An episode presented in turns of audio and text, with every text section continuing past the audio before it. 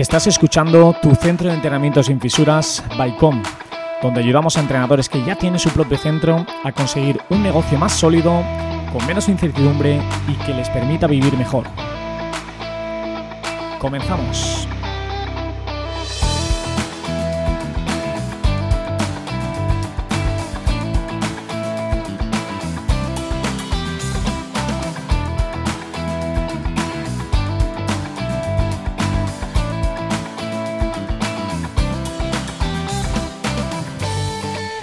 Buenas equipo, bienvenidos un capítulo más a tu centro de entrenamiento sin fisuras. Eh, hoy, si nos ves desde YouTube, pues ya ves que no estamos en nuestro centro, estamos en Academy Fitness, estamos en el centro de Ilde Araque, estamos eh, aprendiendo de él. Eh, hoy va a ser, creo que, un capítulo de esos que valen mucho la pena y quiero que este capítulo lo veáis con mucha atención o lo escuchéis también con, pues, con vuestros oídos a, tope, ¿vale? Em, vamos a empezar haciendo unas preguntas a de que es una persona que, bueno, pues que ya ha hecho muchas entrevistas, entonces queremos salir un poquito de ese contexto y daros información y que él os aporte información que a lo mejor no habéis podido ver hasta ahora. Y solamente deciros que nosotros eh, llevamos ya una hora y media con él, o prácticamente dos horas y no hemos parado de hablar y eh, lo primero que hemos dicho es, hostia, es que desde aquí, de aquí ya ha salido un podcast. Entonces nosotros ya nos llevamos muchas cosas, pero queremos que eso que hemos nosotros ya tenido la oportunidad de saber, vosotros también lo tengáis.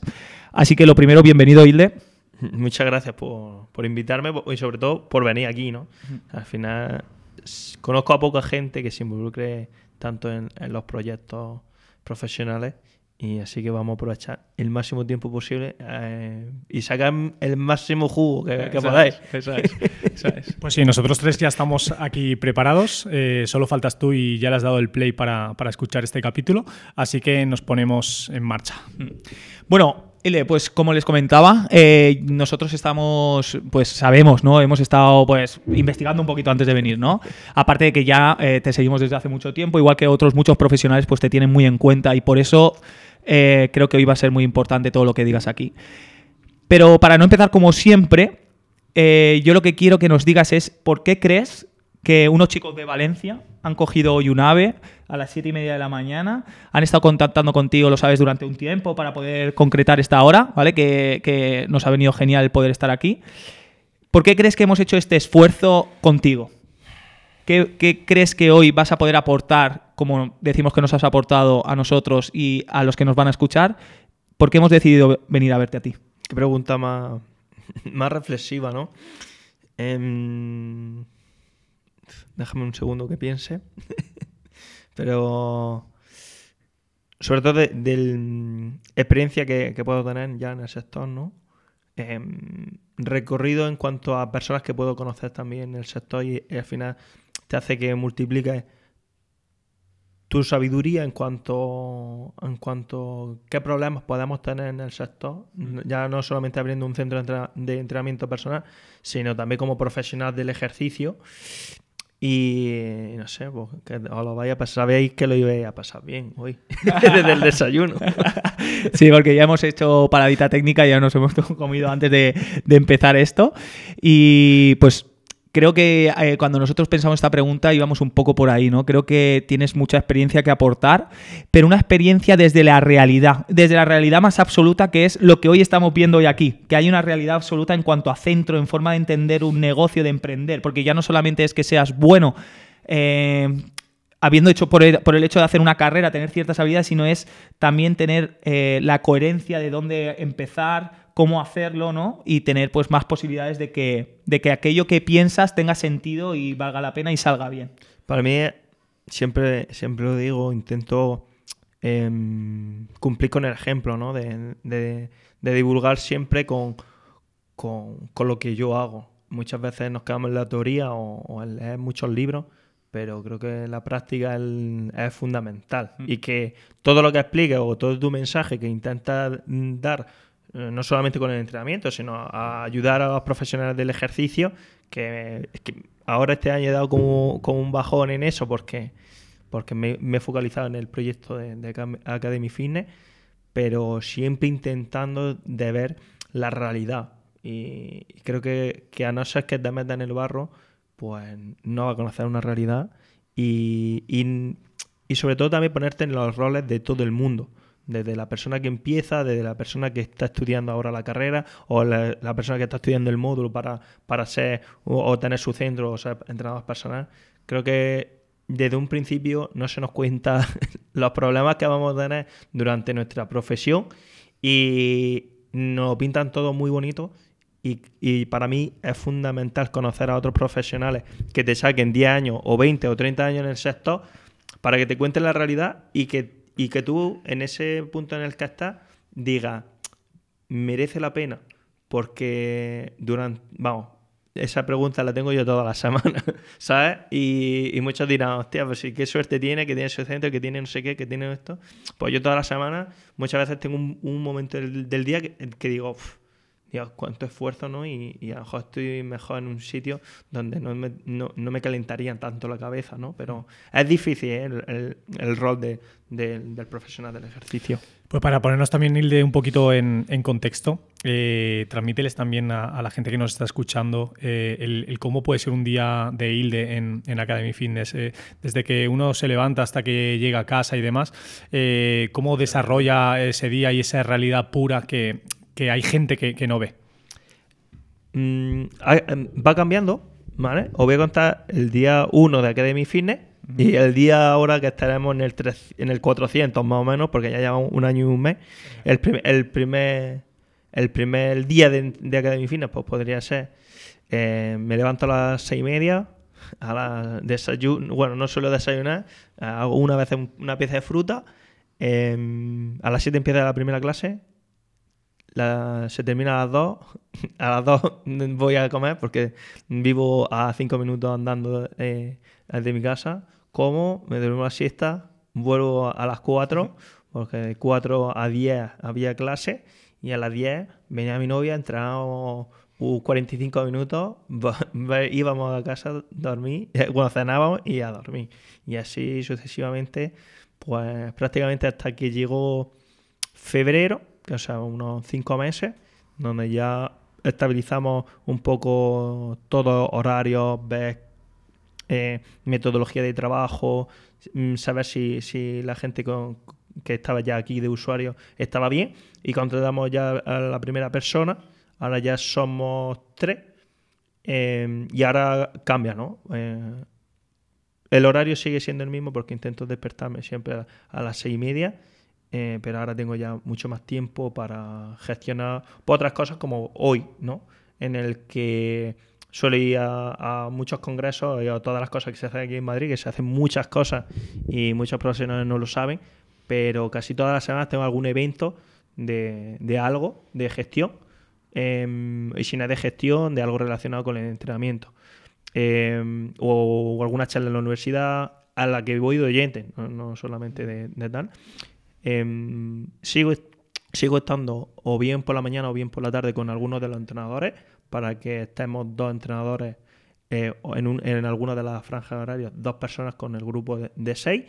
Y luego la otra parte del día intento no hacer nada eh, del, negocio en sí. Del negocio puro. ¿Vale? Sino que, que tener tiempo bien para entrenar, bien para leer, bien para, para ocio, porque es difícil que de una rutina del principio de estar trabajando de 7 de la mañana a 10 de la noche, dejar de trabajar. Y eso lo llevo, lo llevo intentando, bueno, intentando, ¿no? También está trabajando como la desconexión total de, la vida laboral.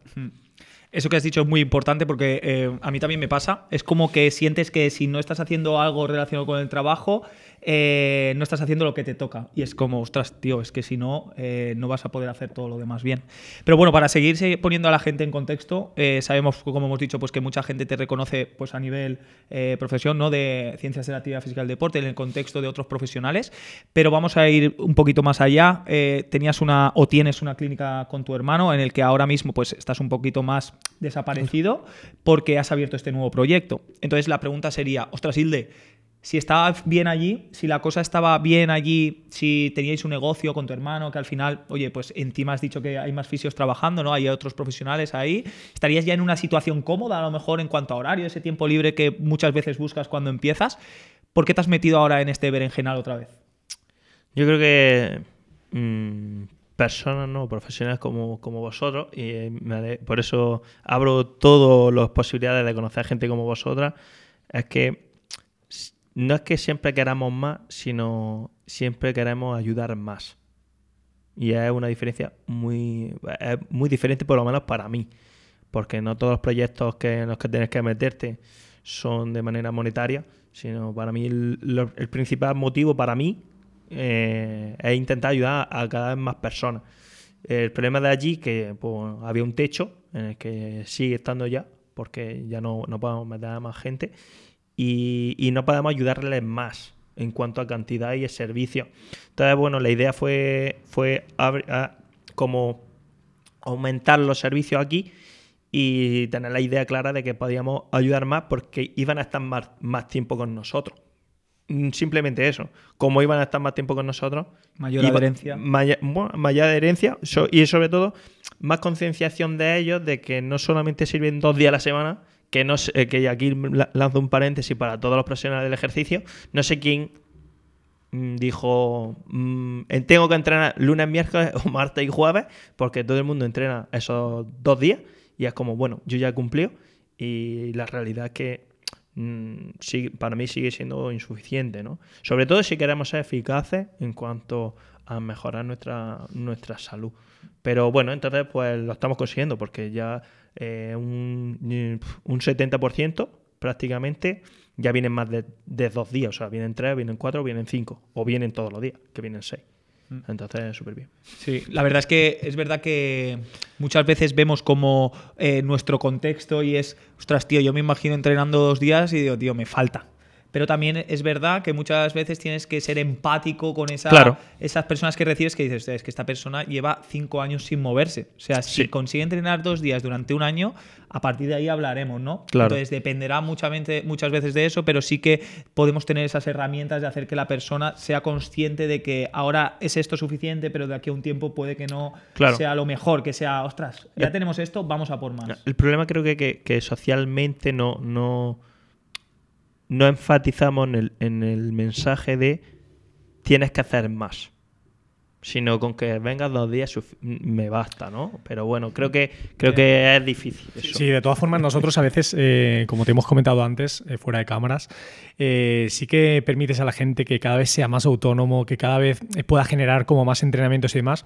Y a nivel social, como bien comentas, le han establecido que a lo largo de la historia entrenas dos días a la semana y con esos dos días cumples.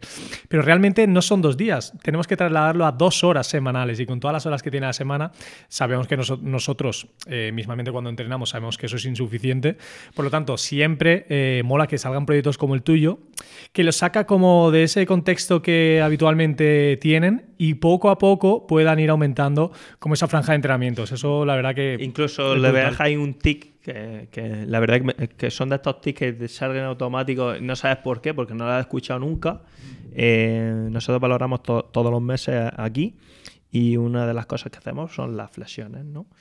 Y, y claro, hay gente, ¿no? Que se puede frustrar porque no consigue mejorar, ¿no? Pero claro, yo lo que le digo, digo, mm, viene dos días a la semana, ¿vale? Vamos a decir que viene ocho días, eh, ocho, ocho horas al mes y no, en esas ocho horas no vamos a hacer flexiones. O sea, o, o sí o no, pero no, no vamos a hacer flexiones todos los días porque la planificación no, no vamos a hacer ocho horas y vamos a meter tal. Pero le digo, pero imagínate que sí, que metemos las flexiones las ocho, los, los ocho días y vamos a meter una se- eh, tres series y como mucho de 10 repeticiones. Vale, pues, pues la calculamos, ¿no?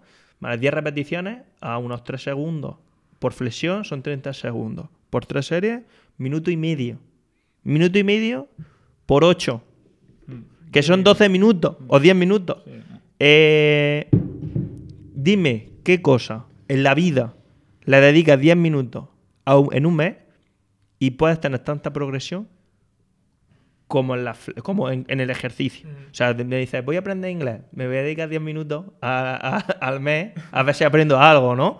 Y es como, tío, el ejercicio, o sea, un ejercicio con una práctica de un minuto y medio eh, al día o, o 12 minutos al mes, podemos tener una mejoría Sí, física. que es muy agradecido en ese aspecto. O sea, lo que pasa es que la gente no es consciente de, de que le está dedicando un minuto y medio eh, de entrenamiento. a ese ejercicio. Pero bueno, una explicación que estoy añadiéndole para que la gente diga, hostia, es verdad que estoy dedicándole solamente 10 minutos y por lo tanto no, eh, no puedo meterme tanta presión de que puedo mejorar. Exacto, exacto. Sí, que esto es como todo. O sea, si das el 100%, pues puedes mejorar el 100%. Si das el 80%, el 80% y así sucesivamente. Y si doy 10 minutos, pues no puedo mejorar más. ¿sabes? Claro, sí. Y yo creo que ahí está muy bien que hayas indicado esto porque también que al final el podcast lo escuchan más profesionales que personas que entrenan, entiendan también cómo pueden ayudar a las personas a comunicar cómo les puede ayudar de verdad su servicio para que tampoco generen falsas esperanzas, pero también sean conscientes de que sí se puede, pero te necesitas un margen de tiempo, de progresión, etcétera, etcétera. Entonces creo que también esa parte de, de saber educar a tus clientes es importante. Pues mira, hay una cosa súper importante que nosotros más o menos lo tenemos muy claro, pero eh, queremos hablarlo aquí, ¿no? Y es eh, cuáles son para ti las habilidades que más te han ayudado a progresar en tus diferentes proyectos, marca personal, eh, tu, centro de fisioterapia con tu hermano, ahora Academy Fitness, que no tienen nada que ver con algo que hayas aprendido en la universidad? Yo lo tengo súper claro que es intentar ser buena persona. Ya hasta lo resumiría así, ¿no? Y, me pongo más serio porque es, difícil encontrar a, personas que no tengan un detrás pues, un interés. Y yo, o sea, Igual que a vosotros todavía no, lo he dicho, ¿no? Pero cuando conozco a algún profesional del ejercicio, lo primero que le pregunto es si han tenido malas experiencias con alguien concreto del sector, porque ya a mí pues me, me pueden tratar pues de forma diferente que a una persona que empieza y eso a mí pues, o sea, si sé de alguien que no trata igual a mí que a otra persona por empezar, intento alejarme, ¿sabes? Pero porque a mí me ha ayudado, y lo decía hace poco, ¿no? Que, que me ayuda tanta gente en el sector sin, sin esperar ninguna remuneración, sin esperar nada a cambio, que, creo que eso es algo que deberíamos de mantener, ¿sabes? Eh, eh, y, y, es difícil porque cada vez, pues bueno, ya vemos en todos los sitios, ¿no? Yo estoy cansado ya de anuncios de eh, a este curso y te ganamos no sé cuánto dinero, y sobre todo en el entrenamiento personal, ¿no? Y creo que, debemos como remarcar realmente o hacer llegar quién son profesionales del sector y quién está ahí, pues bueno, para sumar y no para vendernos una moto. Entonces, creo que sería eso, ¿no? Porque atención, ¿no? De que, de que si te escriben pues contesten, ¿no? Que es algo sencillo, pero, pero muy pocas veces. No sé si ya eso ha viene pasado. con la persona, eso viene con la persona y con la educación de. Sí, pero, pero no sé si ya habrá pasado que habréis preguntado a algún profesional de a entrevistarlo y hayan dicho que no. Que habrá pasado seguramente. Claro que nos ha pasado. ¿Vale? Entonces, eh, a mí también, o sea, yo digo que, que, a mí me han cerrado muchas más puertas, no me han contestado muchos más emails que los que he mandado. Pero me sigue, me sigue pasando eh, hasta actualmente. Entonces creo que eso es básico. Y lo segundo, saliendo un poco de lo de buena persona, tenéis creo que, que proactividad. Proactividad en el sentido de eh, buscar una reacción en cuanto a tu acción que haga muchas acciones que puedan llegar ahí, ¿no? Como hablamos del entrenamiento, pues no es lo mismo que haga una acción al día que si hace siete acciones al día. Pues si puedes hacer siete acciones en vez de una, el problema, pues bueno, que muchas veces no sabemos cuáles son las acciones más correctas que hacer, pero empezar. O sea, empezar y no tener miedo porque la mayoría de la gente que encuentre te va, te va a intentar ayudar. Eso también es importante que, la gente lo sepa. Y ese que eso, proactividad y ser buena persona, ya está. Vamos a quedarnos un poquito ahí, de donde que has comentado el tema de las acciones. Vamos a, a enumerar cuáles son para ti esas acciones que a día de hoy más te suman, ya sea lógicamente aquí nos interesa mucho a nivel profesional, pero incluso a nivel personal, que eso también pueda repercutir a tu nivel profesional, ¿no? Que te hagan también estar eh, más preparado para eh, pues llevar pues un centro de entrenamiento, llevar un negocio, emprender, tratar con personas, ¿vale? Vamos a hablar un poquito de esas acciones que para ti son importantes y que hacen que en tu día sumen. Y eh, sumadas esas acciones día a día, están haciendo que a medio largo plazo vayas viendo que, ostras, estas son las acciones que me están haciendo sumar. Mm, a ver por dónde empezamos. Pues sería mucho, ¿no? Sería, podemos ponerlas como, como personalmente, como en el negocio, ¿no? En el negocio se llaman las, los KPI, ¿no? Que al final en el entrenamiento también debería, mm, lo, llamo lo llamamos valoración. Eh, pues hay que valorar la situación, ¿no? si vamos a los entrenamientos, pues nosotros valoramos a la gente y sabemos en qué nos podemos estar equivocando, desde si alguien se va o desde, si alguien no está teniendo resultados en su entrenamiento, mm, o pues valoramos y a partir de ahí eso sería una acción, acción básica de valorar. Luego eh, en el negocio igual, en el negocio pueden pasar mil cosas, pues igual, sabes qué es lo que tengo que hacer y replanteármelo y luego a nivel profesional. Mm, por ejemplo, acciones que, que, puedo hacer yo a nivel personal. Yo me, me suelo leer como un libro a, la semana. Y eso es indiscutible. Eh, una formación al mes, seguro. O sea, ya no sea no, un máster imposible, ¿no? Pero, pero algo online o presencial, siempre. Ya os he dicho que todas las semanas intento hacer algo presencial en cuanto a algún congreso, eh, no solamente del sector del entrenamiento, sino de, algún otro. Y alguna formación sí que hago al año de algo que dure más de dos o tres semanas. Ya depende de lo que, de lo que vea, ¿no? Pero eso yo creo que sería como acciones que es posible, ¿no? Otras acciones que intento hacer es conocer gente profesional del ejercicio nueva cada mes. O bien por mi Instagram, o bien por, por contacto de, pues mira, pues Javi conoce a este, pues vale, pues a esta persona. Pero creo que aumentar tu número de, de red de, de profesionales o de contactos, pues es algo básico, que no me gusta llamarlo tampoco networking, sino, bueno, pues conocer gente, creo que es algo Con básico. inquietudes al final. sí, claro. O sea, eso yo creo que son acciones básicas mías que me han hecho mm. multiplicar. Sí, al final yo creo que el, resumen de esas acciones o de lo que estás comentando es como que eh, esa mejora que estás buscando está en esas acciones que son un poquito más incómodas, ¿no? Porque nosotros realmente podríamos estar dentro de la comodidad de hoy haber estado en nuestro centro, eh, bastante tranquilos, trabajando en nuestras cosas y normalmente lo que estamos haciendo es salir de allí, venirnos a un sitio nuevo, coger un ave, coger un coche, eh, estar con una persona que al final, muchas veces, a lo mejor, siendo algo egoísta, eh, no te apetece conocer a nadie. Claro, incluso, mira, te, digo cosas que he hecho prácticamente nada en agosto. Bueno, que quien me siga en redes, pues seguramente que ya lo habrá visto. Mm. Em, en agosto visité más de 30 gimnasios aquí en Madrid. Eh, de ahí yo como usuario a entrenar, tal, bueno, pues pagar mi entrada como cualquier persona y ves, pues, bueno, pues esos detalles que pueden marcar la diferencia o puedes decir, no sé, qué puedo aportar aquí, ¿no? ¿Qué diferencia?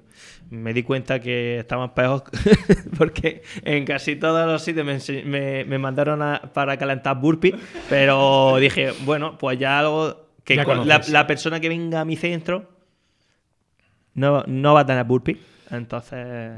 Sí, estando, estando también en ese ámbito, yo creo que también te hace estar en la pomada, ¿sabes? Estar a la última, saber qué, eh, qué es lo que quieres implementar en tu centro y, y, también tener seguro lo que no quieres implementar. Eso lo claro. Pues eso, ¿no? Que al final entraba a un sitio, te ponía a calentar y era, pero otra vez burpee, ¿sabes? Y, y claro, te das cuenta de que en el sector del fitness se come, bueno, quien abre un gimnasio y no es, en, y no es profesional del ejercicio, pues se gastan a lo mejor 400.000 euros o una barbaridad en unas mancuernas más bonitas, las luces más bonitas, tal, cuando realmente de lo que se tienen que fijar es que en el servicio de entrenamiento la gente tenga, tenga resultados. No te estoy diciendo que se lo pase bien, que a lo mejor también es algo importante, ¿no? Pero sobre todo que tenga resultados. Y es por lo que la adherencia del entrenamiento en, en otros centros de entrenamiento que no son de profesionales de ejercicio la adherencia es tan baja porque se quitan que sí, que luego van a, apuntarse 80 personas por el marketing, por esto, pero si no tienes resultados, no sé, yo priorizo que el entrenador o el compañero que tenga aquí eh, trabajando sepa de entrenamiento, antes que comprar una pesa de más bonita. Pero bueno. Sí, nosotros también coincidimos con, con, eso contigo, Hilde, la verdad, porque hay muchas veces que el entrenamiento se divide en dos partes. Gente que va también a sociabilizar y a pasárselo bien. Exacto. Y gente que sí que es cierto que lo vincula más a la salud. Entonces, nosotros también eh, contamos con un equipo de profesionales súper potente que entendemos que cuidan mucho a la persona que entra. Entonces, por mucho, muy, muy bonito que tengas tu centro, por muy bonito que tengas ese material, al final la gente se queda porque los profesionales le están realizando un acompañamiento, se preocupan por su entrenamiento y sobre todo saben cuidar y saben eh, los pros y los contras que tiene esa persona para poder sí. desarrollar. Incluso, que parece una tontería, ¿no? Pero eh, si visité a 30, no sé cuántos fueron concretos, pero vamos a decir que son 30. Me preguntarían 5 si tenía una lesión. No sé, me parece como...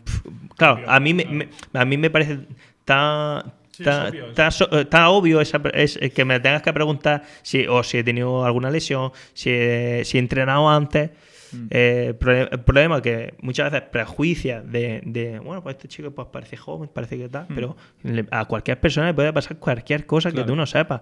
O, eh, o, tienes diabetes, o tienes tal, eh, y la vas a meter burpee eh, calentar, que quieres que se te quede ahí y ya, ya no entrene más. Claro. Pero bueno, no sé, ¿sabes? Son cosas que que me pongo en, el papel de la persona que se pone a hacer entrenamiento por primera vez y digo, pues si es que es normal que vengan aquí asustados, ¿sabes? Porque la gente que viene aquí al centro el primer día, eh, una de las cosas, me sorprendió una, una, una, una, respuesta, ¿no? Bueno, un comentario que me dijo una chica súper joven al, al, terminar la primera sesión, me dice, dice, ¿sabes lo que más me ha sorprendido?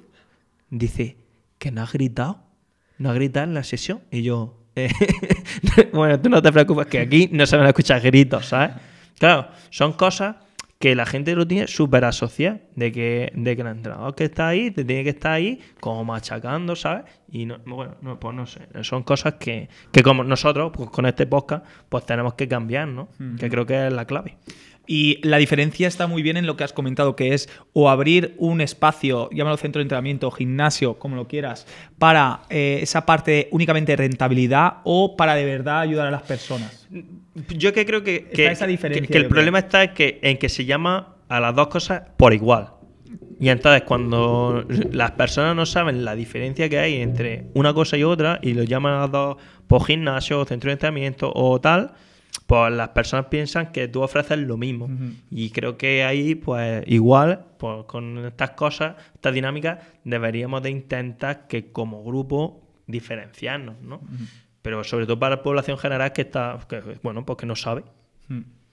Fíjate lo importante que es eh, cuidar bien a la gente, ¿no? En, en, ese, como tú comentas, o sea, que te hagan unas mínimas preguntas y todo esto, que muchas veces no lo ves como una parte diferencial de otro centro porque crees que todo el mundo lo hace, pero no todo el mundo lo hace. Y como anécdota, eh, hoy estamos en Madrid, hemos, para, hemos bajado en Chamartín y nos hemos encontrado justo a una chica que entrena en COM y nos ha dicho, ¡eh, de COM! Y hemos parado tal y es una chica que se llama eh, Lorena que, que entrena con nosotros allí y nos ha dicho oye chicos, estaba con sus amigas que incluso le han dicho vea que nos vamos eh, estoy súper contenta porque veo que se me tiene muy en cuenta venía con la dolencia del brazo súper contenta de verdad eh, muy contenta con, con todo. Y de ostras, si es que eso era algo súper simple me refiero eh, hemos tenido suerte de que vengas a nosotros porque así nosotros hemos podido hacernos cargo de eso, pero que pensamos que todo el mundo lo hace y no todo el mundo claro, lo hace. Eso, eso igual, ¿no? Ahí, mmm, bueno, igual, ¿no? Ahora se me viene historia que mmm, otra chica me decía que ya no entrena, pero que se ha ido a vivir y me decía que en verdad tuvimos suerte de encontrarte. Eh, porque hubiéramos, ahora que sabemos más sobre el tema, que no, tú nos mandas podcast, que tú nos mandas no sé qué, nos vemos una realidad de que hubiéramos ido a otro sitio y hubiera sido otro chasco más, ¿no? Porque eh, ya lo habíamos intentado seis veces, no sabíamos dónde encontrar. Dijimos, venga, pues última solución, vamos a encontrar una entrenador personas. Y tú estabas aquí en el barrio y tú nos has abierto un poco los ojos de, de lo que es el entrenamiento de verdad o la salud. Y es así, lamentablemente ahora mismo es tener suerte dar con un profesional, pero yo creo que pasa con todo, ¿no? Desde, el, desde la persona que va a arreglarte el calentado a tu casa, como el fisio, como el médico que va de, de cabecera, ¿no? Entonces, bueno, hay, pero creo que es labor nuestra, como persona, intentar buscar la mejor opción. pero es difícil muchas veces, ¿no? Te resignas. Sí, nosotros eh, lo hemos comentado muchas veces y es que tenemos la oportunidad de coger a alguien eh, por la, que entre por tu puerta y cambiarle la vida. Porque de hecho hay gente que está en el sofá de su casa, por lo que tú has dicho, porque tiene malas experiencias y entonces se cree que todo el sector ya funciona de esa forma. Exacto. Y es lo mismo que tú acabas de decir. Es como si le llevas eh, tu coche a un mecánico y ese mecánico no da con la solución y encima te estropea más el coche. O, pues ya. te, o te cobra demasiado. ¿no? Exacto, pero entonces ya dices, no, es que los mecánicos generalizan, son unos estafadores, por ejemplo. por Sí, sí, sí, exacto, exacto. Entonces, nosotros sí que es cierto que tenemos una oportunidad y sobre todo una responsabilidad de asumir nuestra profesión como, como debe de ser, para ayudar solo a, a- a las personas. Yo, eh, fíjate que has dicho algo, ¿no? Que has cambiado vidas. Esa era la última frase que, que tenía en mi, uni- en mi última formación, que, que fui por España de haciéndola, que era que nosotros que que nos dedicábamos, ¿no? Pues nosotros cambiamos vida. Y, y si tú piensas como entrenador que solamente haces un entrenamiento, pues está claro que tu visión o, o tu nivel de conciencia creo que está demasiado baja. Eh, el otro día reflexionaba ¿no? con, con un par de alumnos que están de, de práctica, mm, por qué un médico que va a operar una rodilla te puede cobrar por, por lo privado 5.000, 10.000, 15.000 euros y nosotros como eh, con el equipo que tenemos ¿no? de fisioterapeutas y nosotros entrenadores te vamos a evitar esa operación y no le estamos cobrando ni 1.000 euros al año. O sea, no sé, no sé vosotros, pero yo pagaría mucho más por no tener que operarme que por operarme. Entonces, bueno, creo que ese, ese pensamiento de que realmente cambiamos vida o una persona que ya no adelgazar, sino que y adelgazar 20 kilos, sino que se sube la autoestima, que la salud mental mejora muchísimo, que su estado anímico mejore, que su que se sienta súper ágil, que incluso ahora con 40 años esté en mejor forma física que cuando tenía 18. O sea, no, no sé qué precio le pondríais vosotros a eso, pero yo Y, y- claro, es que no, no tiene precio, tal cual, no tiene precio. Y, y aparte de eso, el tema de cambiar vidas a nivel de cómo enfocar esto con los profesionales que nos escuchan, eh, yo creo que el mensaje que se tienen que llevar es que eh, creo que todos podemos tener las habilidades de programar 4x10, 4x12, da- Que pero debemos de eh, buscar un poquito más allá. Es decir, sabemos que son personas, entonces hay que intentar buscar como el cambio de vida. El cambio de vida no viene porque un día te haga 8 flexiones y otro día te haga 12. El cambio de vida viene por otras cosas, ¿no? Como ese proceso de también empático, de educación, de acompañamiento, de hacerle ver cómo esto es importante. Entonces, ahí es como donde tu valor recobra más servicio y donde puede ser incluso un poco más diferencial Sí, sí. que el ofrecer un programa de entrenamiento individualizado. No. Sí, pero ¿cómo es el acompañamiento? ¿Cómo eres tú como persona? ¿Qué valores aportas? Todo eso creo que es como la diferencia y que lo que te hace es que tu centro no tenga que ser el mejor. Sí, sí, ¿Sabes? incluso, incluso cambiarle, nosotros con las formaciones que hacemos aquí dentro del centro, eh, intentamos, bueno, vamos a decir cambiar personas o, pa- o cambiar pensamientos. Pensamientos, por, reeducar, por- reeducar. por ejemplo, ahora en Total. Navidad, ¿no? Pues ahora vamos, se van a llevar eh, muchas píldoras de eh, a nadie le tienes que hablar del peso, a nadie le tienes que decir que no coma más o que coma más. eh, ¿Sabes? Cada uno pues, de- dentro de lo que tenemos nosotros, o incluso lo típico, ¿no? A nosotros como entrenadores, ahora llegamos y vamos vestidos ahí, tal, con nuestra camisa, tal. Hostia, eh, estás más gordo. Y te dices, pero si entreno 5 a 10. ¿No? Y dices, y de ¿cómo me estás diciendo tú, mi tío Manolo, ¿no? Que, que pesa 50 kilos más de lo que debería de pesar, me está diciendo que sí he engordado yo, ¿sabes? Entonces, muchas veces, eh, incluso se sorprende cuando le digo que a mí, a mí también se me, me- se me de mi, mi propia familia, que si estoy más gordo, que si estoy más seco, que si estoy no sé qué. Digo, y el problema es que nosotros tenemos que intentar como que no nos afecte esos, co- esos comentarios. Pues igual, ¿no?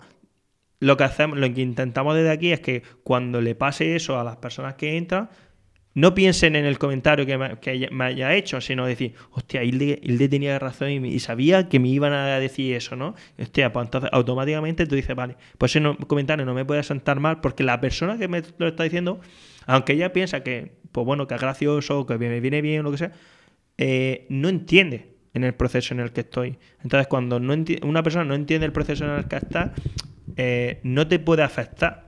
Y es muy difícil porque ya nos vamos mucho más allá de lo que es, pues, hace cinco flexiones o hace Mm, dos que yo burpees, ¿sabes?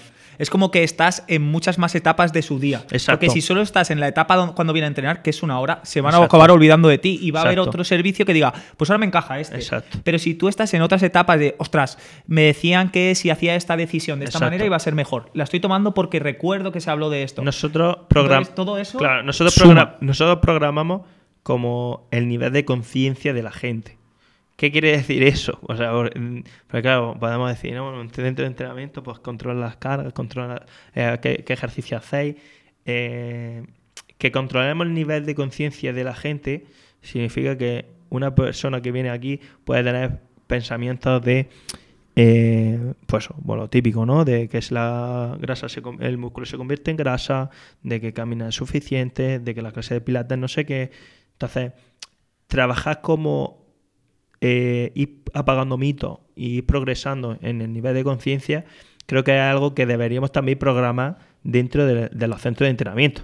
El problema es que, bueno, bajo mi experiencia, eh, bueno, aparte de que eso no se tiene ni en cuenta, eh, y ya es difícil meterlo en tu hora de entrenamiento. Pero yo lo, lo tengo claro y desde, desde bueno, desde el máster que, que, que organizaba allí en Valencia, em, yo se lo decía muy bien al alumno, tú en una sesión tienes que estar, te tienes que preparar hasta las preguntas que le haga a tu persona. A mí me da igual, podemos hablar un minuto de que el Madrid perdió. Pues bueno, pero tu trabajo es concienciar a que esa persona eh, no solamente venga a entrenar, sino que cambie su alimentación, que duerma mejor, que tenga menos estrés, que cómo consigue cambiar el paradigma de su mente de lo que está pensando ahora en cuanto a salud. Y eso, vamos, eh, no es el 1% de los entrenadores, es que te diría que sería, sería el, El 0,001. Totalmente. Tienes la responsabilidad también de educar a esa persona y de transmitirle el cómo puede aplicar esas cosas en su vida diaria. Que no solo sea en el contexto del entrenamiento. ¿Que eso se lo vas a aplicar en el contexto del entrenamiento? Sí. Pero hay muchas más áreas que tú controlas y tienes la oportunidad y la responsabilidad de transmitírsela así a, a Claro, tu claro, cliente. Incluso también conozco gente que le han castigado, ¿sabes? En el sentido, ah, que no has seguido la dieta. Ah, pues 50 burpees. Y dices, ¿en serio que encima, ¿sabes? Le están machacando y le están reprovocando, pero ¿qué pasa? Que eso, vamos, que yo pienso que la persona que lo haga, porque cree que es la, lo me- la mejor manera. Pero el problema es que no es la mejor manera y que se tiene que vamos, tiene que, que tiene que formarse un poco más sobre, sobre gestión ¿no? de personas. Claro, yo creo que no, no, no tiene las herramientas Claro, suficientes. claro, Le claro. faltan herramientas y al final acude a, A lo fácil. a lo fácil. Claro. Es como la decisión más fácil de tomar, la más automatismo, Claro, la que no tiene un trasfondo. Al final, igual que hablamos del nivel de conciencia de- del- del entrenado, también hay nivel de conciencia de los entrenadores. Al final, cuando tú sales de la carrera, pues puedes pensar ¿no? en el foco de tengo que seguir esta metodología, tal, tal. Luego te vas haciendo mayor y vas diciendo, bueno, lo principal es que venga a entrenar, a lo mejor ya te quita el, el hecho del entrenamiento, sino lo primero que tengo que conseguir es que venga a entrenar y luego vas sumando ¿no? nivel de conciencia, que también lo, lo, lo- lo- llevo a cabo con la gente con la que trabajo y en, y en algunas formaciones específicas, pero eh, creo que es básico como, como que el nivel de conciencia también de los entrenadores aumente al máximo, porque creo que dar prioridades dependiendo de qué, bueno, pues la adherencia baja mucho en cuanto a usuarios, pero bueno. Sería ahí otro. Eso sí, también sería otro podcast. No sí, nos quedamos a dormir hoy aquí. que, y le mira, para seguir avanzando un poco, hay también cosas que, que nos podemos preguntar en cuanto a por qué pasa esto en el sector, ¿no? Sabemos que hay profesionales que al final prescriben entrenamiento, eh, ayudan a las personas con esa herramienta, mejor o peor, pero eh, consiguen facturaciones de al Sí. mes 10.000, 15.000. Hay gente que puede estar ganando por eh, lo que es entrenar a la gente un, Sí, buen un dinero alto, ¿no? Eh, pero luego sabemos que hay profesionales que echan 12 horas y no llegan a 1.000 euros. Entonces, saliendo de quién hace mejor su trabajo, porque eso no podemos entrar ahí, es qué habilidades hace que esa persona que consigue atraer a más gente, en consecuencia también, pues tener un salario mejor, una facturación más alta, etcétera. ¿Qué, qué- habilidades tiene esa persona que no tienen los demás? ¿Vale? Creo que es importante el hablar, el aprender, no el criticar, sino el aprender, ostras, ¿qué habilidades tiene esa persona que yo no tengo? Porque si encima las consigo y encima yo creo, por, por mi ego, que soy mejor profesional, ostras, entonces lo voy a duplicar aún. Entonces, ¿qué habilidades podemos sacar de esa gente que sabemos que vemos o creemos o intuimos que están en un punto mucho más alto que el nuestro y que nosotros hacemos R, R y R y no lo conseguimos? Es que se, abre, un abanico muy grande, ¿no? Porque son muchos factores. El primer factor creo que es clave es mm, presencial online qué servicio ofrecen, ¿no? Porque si al final si, si tú solamente te vas a dedicar ocho horas y a, ese, esa hora le prestas un, dinero, pues llega un techo. O puedes trabajar 12 o puedes trabajar 24 horas al día, ¿vale? Pero va a llegar un techo. Eh, personas que pueden facturar mucho, pues venden un servicio que le puede servir a mucha población, ¿no? Imaginar entrenamiento glúteo y me siguen 100.000 mujeres. Pues aunque lo ponga a 20 euros y me lo compro a las 100.000 mujeres, pues está claro que el nivel de facturación no lo voy a facturar yo eh, a nivel presencial, cobrando aunque sean 100 euros la hora, en mucho tiempo. Entonces, eso es también uno de los problemas que tenemos como profesionales del ejercicio, pensar que solamente podemos ofrecer un servicio de one-to-one -one o entrenamiento en grupo. Eh, Luego también está la cosa de qué es lo que te gusta a ti hacer más. Si tú quieres ayudar personalmente a una persona, o sea, está ahí con, ella, acompañarla en el camino, o darle un, o darle un servicio online en el que también puede ser tan bueno como el personal, pero puede ser también mucho más impersonal en el sentido de que no le ofrezco nada más y tal, ¿no?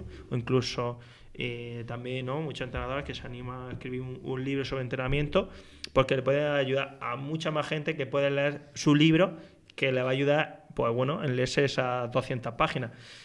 Ahí también hay un nivel de, como has dicho tú, sí, podemos facturar mucho, pero no es la misma sensación ¿no? de que tenemos nosotros como entrenadores de ayudar a una persona, llamarla por su nombre, que a lo mejor está ayudando a una persona que no va a conocer nunca y que está en México. Mm. También abre mucho el abanico. Es, esas han sido muchas cosas que, yo he tenido que, replantearme de que, en se, no es que, eh, que sentía cómodo, sino en que estoy siendo feliz. Ah, yo veo, y eso también están los datos y, están ahí, eh, yo no voy a decir datos concretos, pero vamos a decir que sí, que si yo vendía una formación online, vendía 100, eh, yo veo que el 80% de la gente que me compra algo online ni lo abre. Que es decir, mm, coño, abrirlo sabes que lo habéis comprado, pero la gente compra y no consume lo que compra. Entonces, bueno, pues eso, ah, ¿no? esa es la diferencia entre facturar mucho o facturar poco. Eh, depende de los servicios que ofreces y dándote un poco igual el si le está ayudando realmente a una persona o se puede quedar ahí en el limbo. Bueno, pues es complicado, ¿no? Porque al final eh, puede decir, no, es que si, si hago, si, si vendo un libro, pues bueno, ya es responsabilidad de la persona que lo lea o no. Bueno, para mí me consume, o sea, a mí personalmente me consume eso, ¿sabes? Sabes que alguien se ha comprado un libro mío y que lo tiene en la estantería y que no lo lee. Digo, tío, pues no me lo hayas comprado. Pero claro, son cosas mías. Pero sí que la diferencia creo que es esa, ¿no? De, de la persona, bueno, pues el profesional, que le da igual eso, sino, pero que le da igual no es algo malo, sino que no le importa tanto, ¿sabes? que digo, hostia, pues he vendido 20 millones de libros, pues, hostia, ole por ti porque has conseguido llegar. Pero es difícil porque a nivel personal a mí me cuesta. Y, y ahora porque, por ejemplo, has sacado el tema del entrenamiento online, eh, tú venías del mundo presencial ya porque tenías esa clínica de fisioterapia, pero también trabajas mucho eh, tu marca personal en redes sociales. Creo que eh, sabes, o sin tú saberlo, haces contenido bastante viral, ¿no? Como que se comparte mucho, eh, eso hace que tu alcance sea mayor y eso en un mundo en el que estamos a día de hoy donde la atención se paga, pues es importante. O sea, no nos quitemos también, oye, pues esas cosas son importantes. ¿Cómo, cómo generas eso? ¿Cómo, porque yo sé que muchos profesionales pues quieren tener esa faceta también de poder captar la atención, ¿vale? Para lo que ellos quieran, pero ser capaz de cómo hacerlo, cómo mandar ese mensaje. Creo que normalmente tu contenido llama mucho la atención a otros profesionales, ¿no? Por el contexto en el que va. No va tanto, yo creo, a nivel educativo para el usuario, pero sí llama mucho a los profesionales. Entonces, eso trasladado a cómo tú lo piensas para que otros lo puedan trasladar al perfil que ellos quieran. Lo primero, ser continuo, o sea, ser constantes, ¿no? Eso creo que es el, el factor número uno. La gente falla en eso, pero el 99%. O sea, 100%. Y yo, yo sigo viendo uno a uno a las personas que me siguen y, y veo que lo intentan durante un tiempo, pero falla, ¿no? Y dejan un contenido brutal. Eso es lo primero. Lo segundo, intentar tener un contenido muy diferente a- a- a- o dar, ¿no? dar con la clave, que eso es muy difícil, de tener la imaginación o de, bueno, lo que hacen muy- otros profesionales, ¿no? Eh, ven lo que está funcionando en Estados Unidos o ven lo que está funcionando en, en Inglaterra y literalmente lo copian, ¿no? Que, que bueno, pues o- o todavía, eh, todavía en Instagram es muy difícil ver eh, cogido de, ¿no? Como, ¿no? Una referencia es muy difícil. Y luego, y luego conocer muy bien tu, tu audiencia, ¿no? Como tú has dicho, yo sé que mi, mi contenido va a profesionales del ejercicio o de la salud, que es lo que lo que intento llegar, no al usuario. Yo creo que el usuario que no sea del sector es porque ya tiene un, un nivel de conciencia súper alto y, y me sigue. Eh, y entonces, bueno, pues sí que es verdad que, que tengo una planificación en cuanto a contenido. No subo porque sí, y eso también es clave, de que alguien te ayude. Yo he tenido mucha gente contratada para que me ayude en eso y al final hay una profesionalización. No es otra cosa que, seguir formándote o pedir ayuda a un profesional para que, que te ayude. Eh, y, lo del, y lo del nivel de alcance, eso también es un- una, una, un hacha de doble filo, eh, porque las personas eh, aquí, ¿no? El centro de, de Academy a mí que me interesa, que me conozcan en México.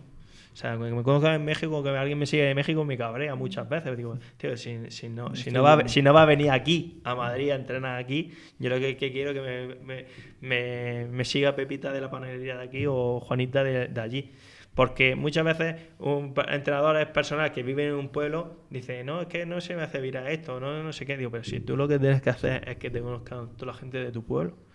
Pero bueno, yo creo que eso, ¿no? Que saber a, a- a quién nos dirigimos, pero es difícil. Y Hilde, pues un poco encaminando la pregunta por ahí. eh, como las redes sociales, lo que tú comentas, ¿no? ¿no? No es lo mismo a lo mejor esa red social tuya como marca personal que a lo mejor el contenido que ahora debes de ofrecer eh, en tu en tu cuenta de tu centro de entrenamiento de Academy Fitness.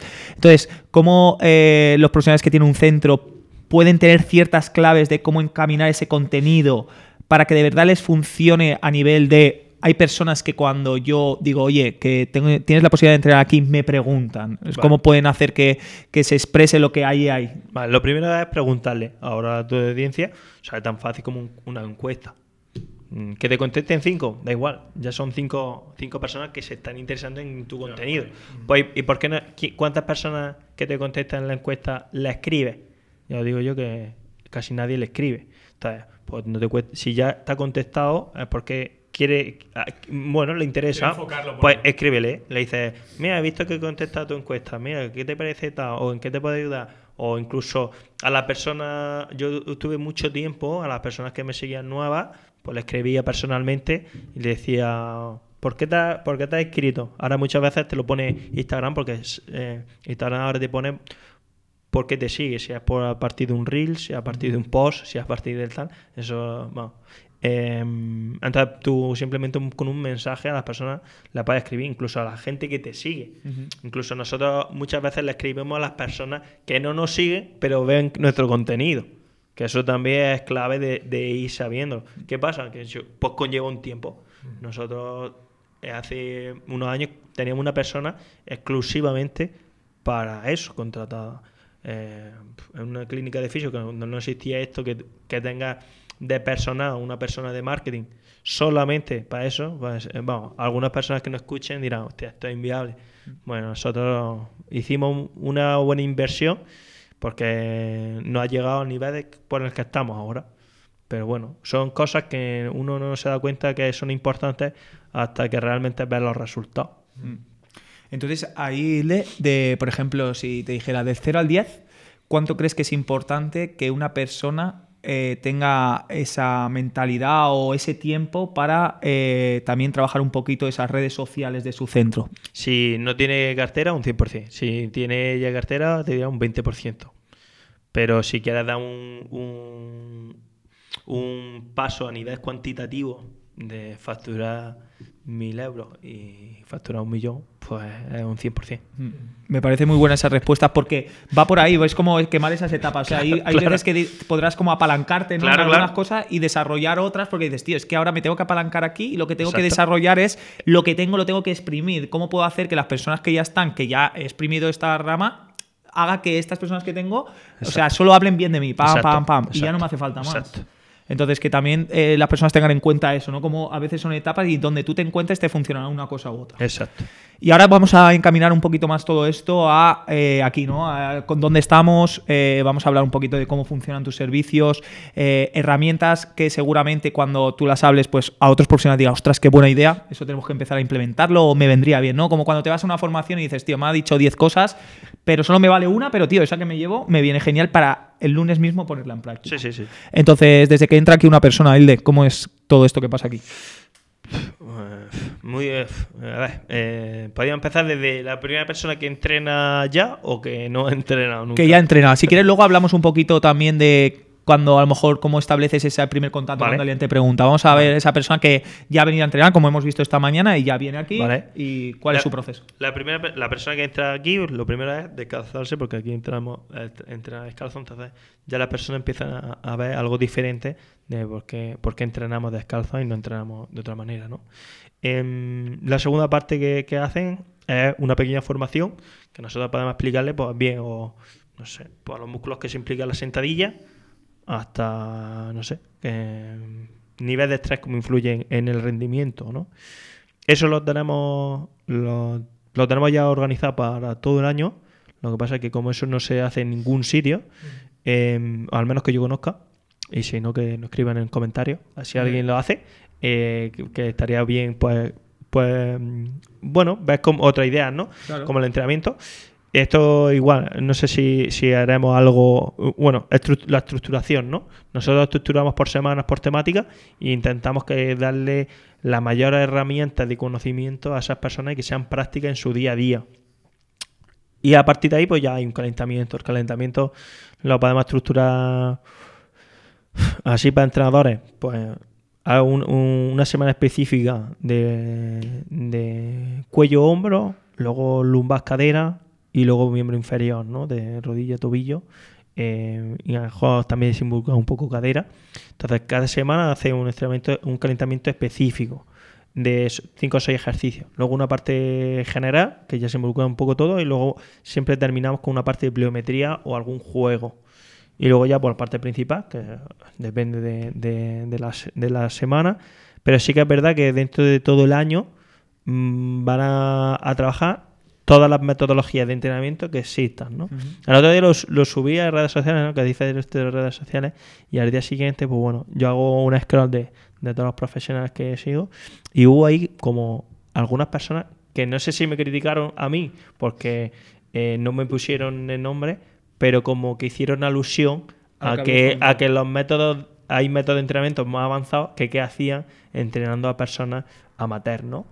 Eh, y lo digo aquí, bueno, eh, y me defiendo aquí ahora un poco en el sentido de que si la persona solamente conoce que hay que hacer 12 repeticiones o 8 repeticiones, no, van a, no va a saber la diferencia.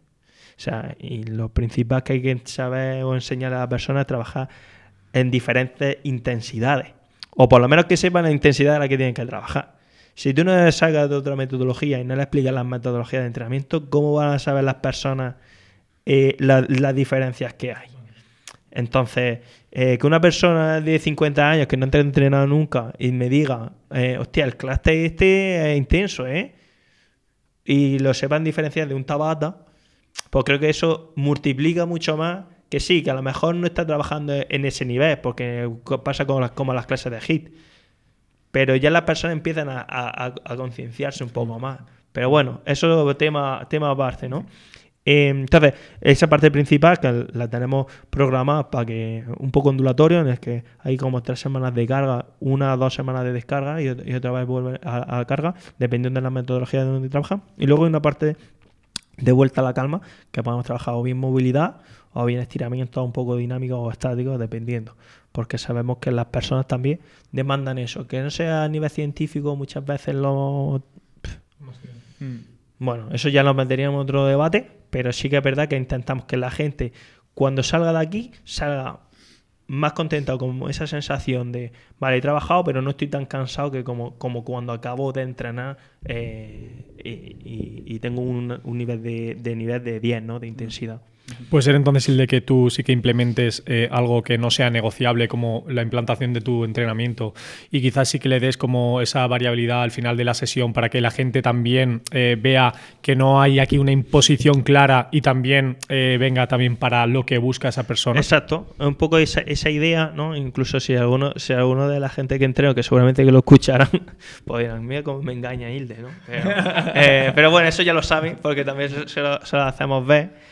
Em, pero sí que incluso otra cosa que, intentamos hacer tanto al principio como al final es como una pequeña reflexión, ¿no? De, o en qué ejercicios se han sentido más fuertes, en cuál creen que necesitan mejorar, en qué se llevan de hoy, o qué sensación se llevan de hoy, o si han entrado más cansados y ahora cómo estamos ahora, porque creo que, esa reflexión grupal es súper importante y muy, muy, muy pocas veces se, suele hacer. Así que si, si no lo hacéis, meter esa pildorilla un día y la probáis. Mm, un poquito el, poder darles a esas personas eh, ese punto de ostras, que entiendan lo que están haciendo. Creo que eso es fundamental. Y, Ile, em, una de las cosas también importantes aquí es que, bueno, eh, lo hemos hablado antes de empezar el podcast, y es que vemos que y tú mismo lo dices, ¿no? Que no es el centro que tú a lo mejor imaginas o que pens o sí, porque depende luego, ¿no? Pero que no es el centro perfecto. Tú lo, tú lo transmites así, no es como el sitio, tú lo has dicho así, es la persona que entra nos tiene que conocer, porque si no entras y a lo mejor el centro no te llama esa atención que buscas, como mira, yo entreno aquí, ¿no? Y lo importante, porque te guías por las máquinas, pero no con quién te va a ayudar, que sería lo que luego pasa aquí, que es lo importante, ¿no?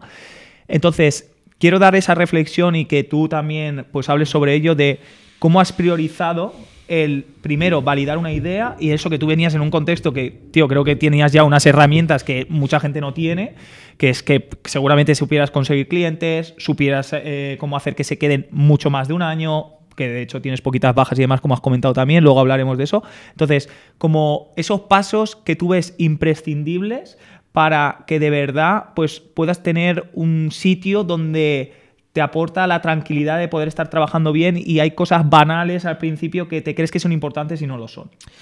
Sí, o sea, bueno, lo que has dicho, que, no, que creo que es importantísimo, ¿no? que, al final en un, año solamente se, se, han ido cinco personas, que eso es una locura, eh, pero creo, es toda la metodología que, que, lleva detrás y sobre todo el estar pendiente de, de cada persona que, que, pisa el centro y saber las necesidades que cada uno busca.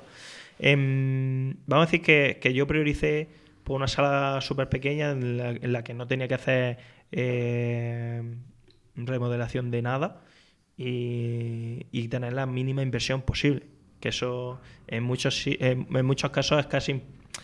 ni se plantea esa idea, porque ya dice, no, quiero dos remos, quiero dos iBikes, quiero no sé qué, quiero no sé cuánto, y es como, eh, si no sabes lo, todavía no sabes ni el entrenamiento que vas a hacer, y ya estás diciendo que necesita eso.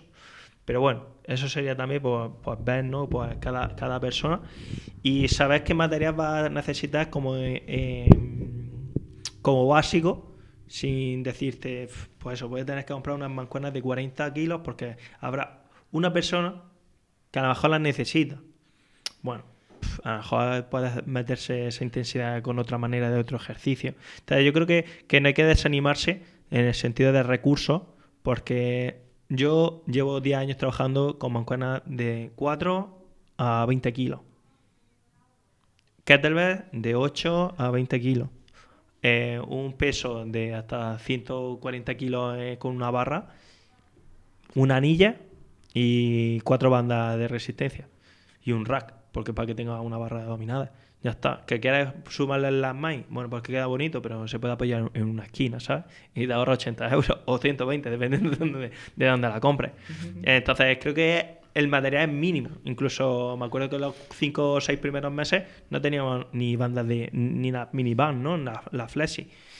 ¿Por qué? Porque dije, bueno, pues podemos calentar los primeros cinco meses sin tener que pagar 200 euros en minivan. Pues bueno, pues eso que, que empezamos sin, sin, eso. O sea, creo que las personas, eh, creo que hay un, problema en cuanto a los entrenadores también que tenemos, que es no podemos regresar o progresar sin materiales. O sea, y tiene el mismo problema que tiene mi usuario de viene y la única manera que piensa de progresar es en subir el peso. Y digo, no, no. Espérate que antes que, que subas 2 kilos o 4 kilos, ese peso lo tienes que reventar en, en todas las variantes posibles. Pero claro, eso ni se, ni se plantea en un entrenador. Pero bueno, son bases, ¿no? Y incluso ahora con el tema de calistenia, todo esto que trabajan sin materiales, fijaros, ¿no? La variabilidad que, puede, que podemos tener en el ejercicio. Pero bueno, creo que tenemos bastantes esquemas ahí en nuestra cabeza de que el centro tiene que ser el mejor, que tiene que medir 100 metros cuadrados y no puedo empezar en una sala de 40 metros cuadrados que tendrá esto y meter aquí 100 personas. A nivel de, ego, eh, ¿cómo crees que puede influir a un profesional para no montarse un centro porque no va a ser el centro de sus, de sus sueños desde el principio? Muchísimo, o sea, y es lo que veo en el día a día. Desde personas que han invertido pues, toda su vida en el centro y luego pues, siguen luchando para que no se quite el banco, porque eso es así, eh, y es una realidad. Y muchos gimnasios cerraron en el COVID por eso. Y luego, no sé, creo que, que el hecho de, que una persona no quiere empezar con poco, porque venimos... ¿Crees, que eso puede ser un condicionante a la hora de, que la persona no dé el paso de, abrir su propio claro, negocio? eso, pues, puede ser, o sea, ese es uno de los pasos. Incluso yo eh, digo, ¿no? Eh, de un buen amigo que ahora va a abrir su centro después de 10 años eh, y tiene siete entrenadores con, él, o sea, sin tener centro propio, donde tiene mm, va por centro o entrena en la calle a su usuario y ahora van a abrir su centro. Eh, claro, tiene un negocio de siete entrenadores sin ningún centro. O sea, que eso es otro cambio de paradigma brutal que, deberíamos de, pensarlo, de que no es necesario ni tener tu propia sala. Y luego la sala es que no, no necesitas, ¿no? Yo he estado en una sala de, de 5 metros cuadrados durante 6 años haciendo entrenamientos personales y no necesitaba mucho más. Pero bueno, a mí eso me parece una reflexión que se tiene que llevar la gente muy buena porque es que, o sea, yo quiero entender el contexto este que encima eres una persona que ya llevaba un tiempo y que, tiene ciertas capacidades, ¿sabes? Que, que dice, ostras, es que tú ya podías haber pensado perfectamente decir, tío, que no, que yo ya empiezo con mi centro de tal, porque no estabas empezando realmente, pero oye, era otra etapa, era otras cosas, también quieres verlo, lo tienes justamente también cerca del otro centro, que eso también te interesaría, etcétera, etcétera. Entonces, hay que ponerse el contexto, o sea, si esta persona, como es Hilde, eh, llevaba un tiempo trabajando, eh, sabía cómo fidelizar a los clientes, cómo captarlos, tenía claro eh, cómo yo quería entrenar, y aún así la inversión es poca, ostras, vamos a ser un poco más humildes cuando queremos empezar algo, vamos a, validarnos. y otra cosa, antes de preguntarte, una cosita que quiero decirte es que, ostras, tío, antes de ponerte a pagarte cuatro airbags, eh, paga, en vez de cuatro airbags, paga porque te enseñen capacidades que no tienes seguro, que es cómo vas a fidelizar a la gente, cómo vas a hacer que les reciban un buen servicio, tu comunicación. Claro. O sea que si antes inviertes en eso, antes que en las bicis, eso es que te va a multiplicar por 10. Sí, sí. Eh, por eso es importante también que cuando empieces, eh, empieces progresivo. Pero yo creo que como la carga de entrenamiento. Si no sabes gestionar 20 clientes, ¿cómo vas a gestionar 40? Mm. Si no sabes gestionar 40, 80, 120, 200, 300. Entonces, todo creo que tiene que ser súper progresivo y los problemas que va a tener con 20 clientes no son los problemas que va a tener con 40 o con 60 o con 80 y creo que el entrenador o el gestor del centro también se tiene que adecuar a eso, a que no es lo mismo que se te dé una persona de baja a que se te den 50. Mm. Porque el hecho de personal, ¿no? decir, hostia, pues 50 personas se me han quitado, es mucho más que si dices, bueno, se me han quitado uno, bueno, así conseguimos dos clientes. Pero si no tengo eso de base, pues como hasta, no sé, mmm, porque voy a abrir un centro de 500 metros cuadrados si no me ofrece todavía a tener 40 personas. Y hay un poco el, problema ¿no? de, la gente de que, de que no... asegúrate de que esas 30 personas están súper contentas y luego ya pues aspiras a 60. O va a poder tú gestionar 60, porque también sería una de las preguntas que podríamos no, podemos responder cuánto tiempo dedica a gestión, cuánto tiempo dedica a entrenamiento, cuánto tiempo le dedica a esto y si está echando ya 40 horas, va a querer más clientes. Porque son más horas de trabajo. Claro, hay, mucha gente que tampoco está preparada para eso. Y Adri, por ejemplo, te ha puesto eh, el ejemplo de, las airbikes que pueden formar eh, parte de un centro de entrenamiento. Pero yo te quiero poner el ejemplo de gente que está planteándose eh, invertir en un proyecto o en un negocio de entrenamiento personal y sin embargo las capacidades que puede destinar a, a ese negocio son X y le parece muy caro, sin embargo se compra un coche de 40.000 euros y para eso sí que tiene ese dinero para destinarlo. Y sin embargo, a lo mejor no quiere invertir 20, que es la mitad, en un centro porque no es todo lo que se imaginaba. no es un centro perfecto. Y que, encima es que le va a suponer. Claro, claro. Le va a suponer el poder o sea, escalar. ese negocio o ingresarlo, o sea, poder recuperarlo. En el coche no lo vas a recuperar. Pero todo, viene por igual que la inversión, ¿no? Aquí en el entrenamiento, pues también, o sea, en las formaciones también ponemos esos ejemplos. Es decir, eh, no sé, ahora aquí en Madrid, pues ayer justamente salí a cenar y era como 30 euros por cabeza, ¿no? Que dices tú, usted una familia por cuatro personas, dices 120 euros en, una cena. Eh, o incluso el otro día también veía la estadística de, la gente que se baja la aplicación y un 60-70% tenía un iPhone ¿no? del, centro. Y esto, al final son personas que tienen mil, euros para comprarse un teléfono.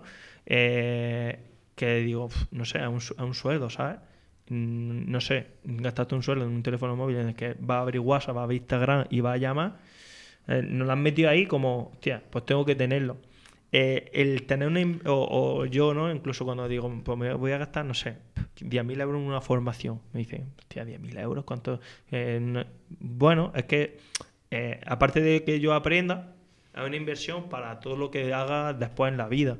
Eh, el problema es que la mayoría de la gente pues no lo ve como una inversión, mm. sino que es como, no, esto es un gasto, ¿sabes? Y, y es lo que has dicho, ¿no? el material, de decir que esto hay una luz aquí blanca o que haya una luz verde y me cueste 10.000 euros, no va a ser determinante para que una persona me, mantenga aquí cinco años entrenando. Lo que va a ser cinco años entrenando va a ser el profesional que tenga yo aquí, no una luz verde.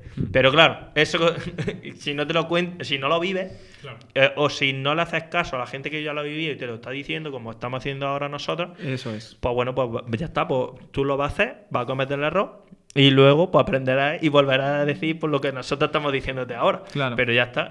Yo eh, es por eso que he dicho al principio que lo que intento hacer todos los meses conocer a gente nueva del sector. ¿Por qué? Porque la mayoría de gente ya va a cometer o ha cometido los errores que yo he cometido. Entonces, si hay una persona que tiene 10 años más de experiencia en el sector que yo y me cuenta sus problemas, pues son los problemas que no voy a tener yo, ¿sabes? Y yo intento aprender los de eso. O sea, si me dice un tío, mira, he tenido problemas con este tío con las marcas, porque las kettlebells me han salido malas pues está claro que yo aprendo y digo, oh, bueno, me voy a ahorrar un 50%, pero si me van a salir malas, pues no las compro. Pero el problema es que muchas veces las personas pues tienen que fallar por ellas mismas para aprender. Mm. Pues bueno, yo desde el entrenamiento, igual que la persona que se apunta aquí, intento que no falle ya más, pues con las profesionales que, que, conozco, pues intento que no fallen por lo menos lo que yo he fallado. Mm. Que tú quieras fallar, pues ya está, pues ya. sí, porque al final, bueno, claro, todo el mundo, todo el mundo tiene que tener ese derecho a fallar, ¿no? Lo que pasa es que hay veces que dices, tío, pero sí, te, estoy dando como esa herramienta, ¿no? Pero es, cierto que. Exacto. Bueno, pues le también quiero preguntarte, porque no quiero que se me vaya la pregunta, eh, que nos la dio eh, una chica que se llama Rocío y nos preguntó que cómo era ese sistema de que hemos visto también, que ellos habrán visto por redes de recompensas con los clientes, ¿vale? De fidelización. Sí, pues mira, vamos a hablar un poco de eso. Em, bueno, eh, nosotros tenemos un sistema de puntos que empecé a decir, vale, ¿cómo, cómo podemos recompensar a esa persona que se esfuerza más que una persona, como hemos dicho antes, pues que paga y bueno, pues simplemente viene, ¿no? ¿Cómo hacemos que se involucre? Em, pues pueden conseguir puntos desde por venir simplemente, eh, por traer gente, eh, por mejorar las valoraciones. Eh, 6 o 7 cosas que tenemos de, puntuación.